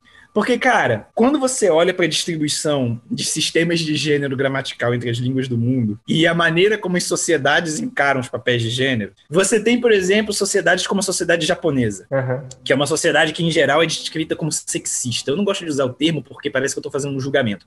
O que, eu tô, o que eu sei é que a sociedade japonesa é uma sociedade que atribui muita importância a diferentes papéis de gêneros para homens e mulheres, que tem tradições muito fortes, muitas pessoas levam a sério, muitos aspectos da vida do cotidiano são regulados pelo que se espera de papéis de gênero de homens e mulheres. O japonês é uma língua sem gênero gramatical. É isso que eu ia perguntar. Talvez a validade ecológica seria estudar essas, esses povos. Pois é, e quando a gente olha essas associações nesse nível, não existe associação. Não existe, é, então. Né? Então você olha, por exemplo, muitas sociedades é, é um termo muito confuso, mas muitas sociedades chamadas árabes, e que além de árabes, é, são de maioria de religião muçulmana, que são duas coisas diferentes que as pessoas confundem, Muitas dessas sociedades são consideradas também sociedades sexistas, sociedades que têm uma diferenciação muito rígida entre papéis de gêneros e homens e mulheres. Agora, o árabe, pelo menos o árabe uh, tradicional, o árabe que a gente chama de árabe moderno padrão, é uma língua que tem uma divisão de gênero, mas veja só, quando a gente vai se referir em árabe, eu estudei árabe durante muito tempo, até não, frequentando um centro islâmico, mesmo sendo ateu, eu frequentava, mas era interessante. Legal. Mas é, o árabe é uma língua na qual, gramaticalmente, quando você vai usar um nome que se refere a algo inanimado, como por exemplo meia, camisa, no plural, ele vai para o feminino. Então, no geral, você pode dizer, e aí é que é um pouco confuso, que a língua árabe tem até uma preferência pelo feminino. Da mesma forma que a gente usa o masculino como genérico, ei, vocês todos, para se referir a homens e mulheres, que eles querem que seja todas, né? Não faço o menor sentido, não vejo o menor sentido nisso. O árabe vai usar um feminino. E é uma língua falada por pessoas que são muitas vezes, e também por ignorância, descritas como extremamente sexistas.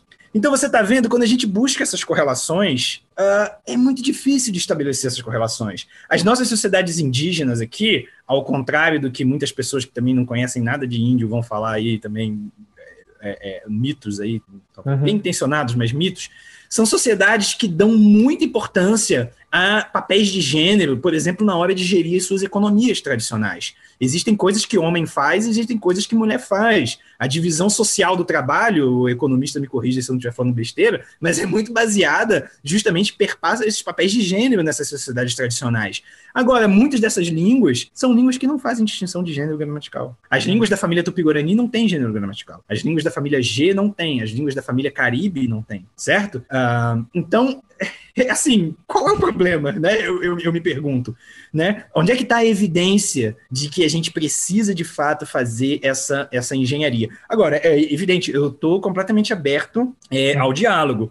Isso que eu falei, por exemplo, sobre esses estudos que procuram essa correlação entre medidas experimentais, entre certas variáveis dependentes e essa diferença de gênero gramatical, é, os estudos estão aí, podem ser consultados, e até onde eu vi, em estudos, por exemplo, alguns estudos de meta-análise, né, feitos sobre estudos anteriores, o que melhor que dá para se dizer é que a evidência é inconclusiva. Uhum. Né? Existem alguns efeitos em contextos experimentais extremamente restritos, que levantam essa questão de validade ecológica para uma ou outra língua, que podem mostrar um efeito sobre alguns processos cognitivos, e ainda assim não está claro. O efeito é sobre percepção, o efeito é sobre construção de categorias e de conceitos, que são duas coisas diferentes. Então, assim, eu gostaria que essas pessoas que talvez tenham uma motivação passional, ideológica, isso não é um problema. Todos nós temos nossas ideologias e paixões. Muitas vezes, a gente, muitas vezes a gente mete a cara e começa a estudar uma coisa por causa de uma motivação que tem muito pouco de científica.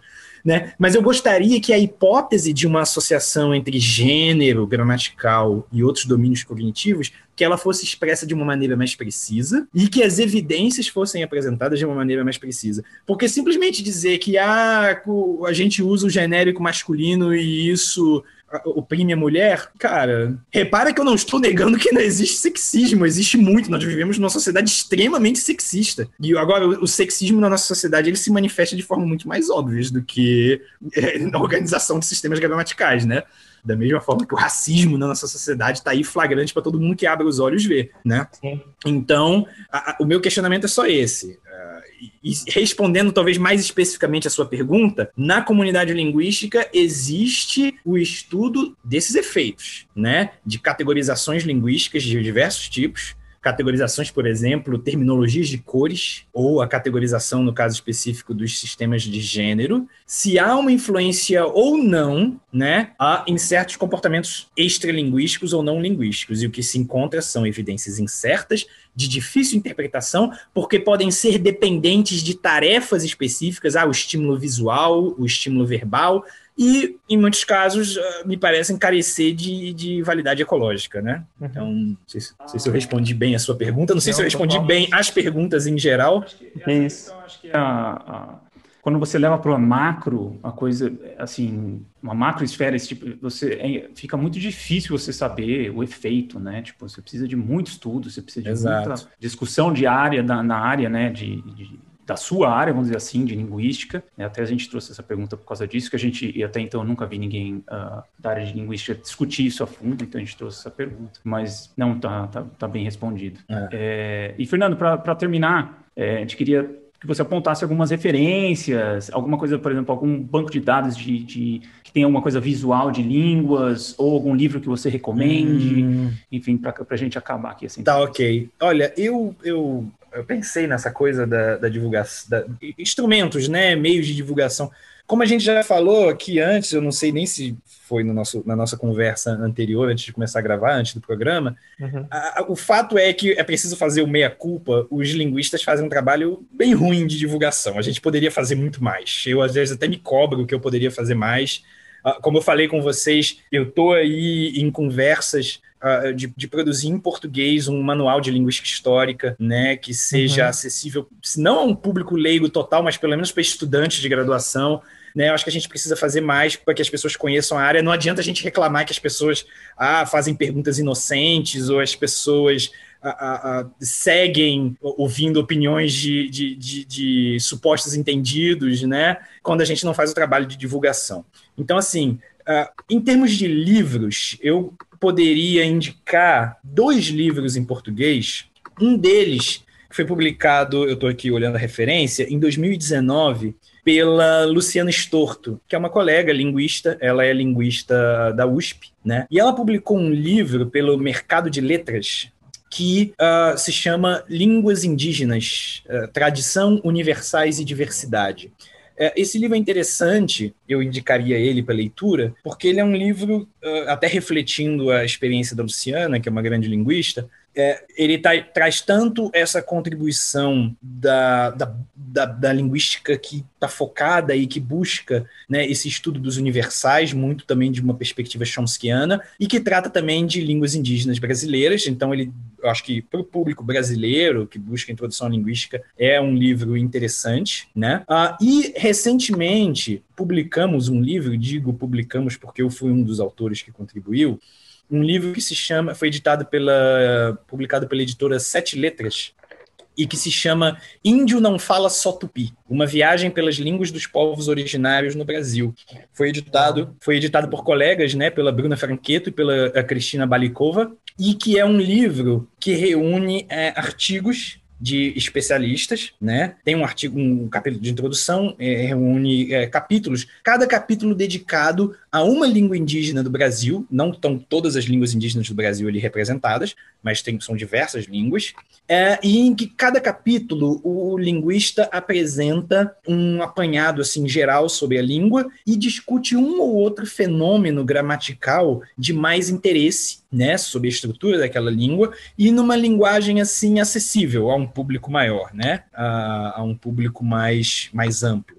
Então, eu indicaria esses dois livros, assim, de linguistas brasileiros, uh, todos eles recentes, né? O da Luciana Storta, de 19, esse outro nosso livro, em que eu contribuo com um capítulo, ele foi publicado ano passado, né? Em 2020. Uh, certo. Agora, sobre sites e canais de vídeos, existe um canal que é muito bom, que eu às vezes até acompanho, e que posso, digamos assim, dar alguma validação, porque o autor do canal uh, não é um curioso, ele é um linguista e os vídeos dele são muito bons muito bem informados, é um canal que se chama Lang Focus, né? É um canal estrangeiro, os vídeos são em inglês, mas eu acho que muitos vídeos, se não todos, possuem legendas em português também, pelo menos essa possibilidade. Uh, ele trata de línguas do mundo todo, ele trata de uh, fenômenos linguísticos interessantes, ele tem até um vídeo discutindo as diferenças entre o português do Brasil e o português de Portugal.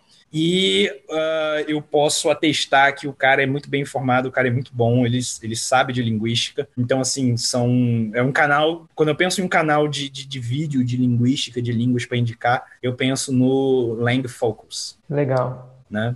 E aí, só para terminar, eu colocaria uh, há um esforço da, do Departamento de Linguística e Filologia da UFRJ por parte de dois colegas meus, o Jean Damulakis e o Alessandro Boechat de Medeiros, eles estão fazendo um blog que se chama Divulgando Linguística, que é um blog que vai receber textos de estudantes de pós-graduação em linguística e de linguistas, em que a gente tenta apresentar uh, insights, uh, fatos, falar da nossa pesquisa em uma linguagem bem acessível assim a um público, sabe, bem amplo. E também pode uhum. ser interessante dar uma olhada nesse divulgando linguística, certo? Legal. Na descrição do episódio, como sempre, quem quiser olhar mais a fundo os materiais. E acho que é isso. Mais alguma coisa, Fernando? Uh, não, eu, cara, eu peço desculpa aí se eu me alonguei demais em alguns momentos, se eu me empolguei. Porque eu, é aquela coisa, eu beberia até uma água aqui eu iria até a noite com vocês falando disso. Mas, então eu. Mas é, então, uma, é um assunto que não dá para ser explorado em pouco tempo, né? Não dá, não dá. Então a gente, eu, eu realmente eu espero que o que eu falei aqui tenha sido suficiente, talvez, para cativar uma ou outra pessoa, para que a pessoa busque mais né, tenha mais interesse sobre, sobre a área. E, e aí é isso. É, como é a minha paixão, é a minha vida, eu ficaria aqui falando até.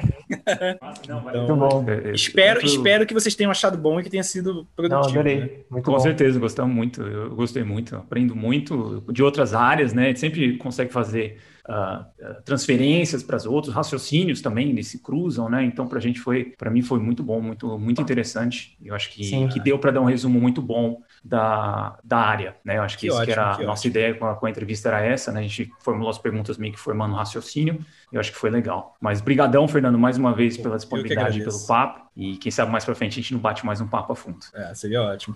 Brigadão então, hein? Falou. Legal. Valeu, gente. Até a próxima.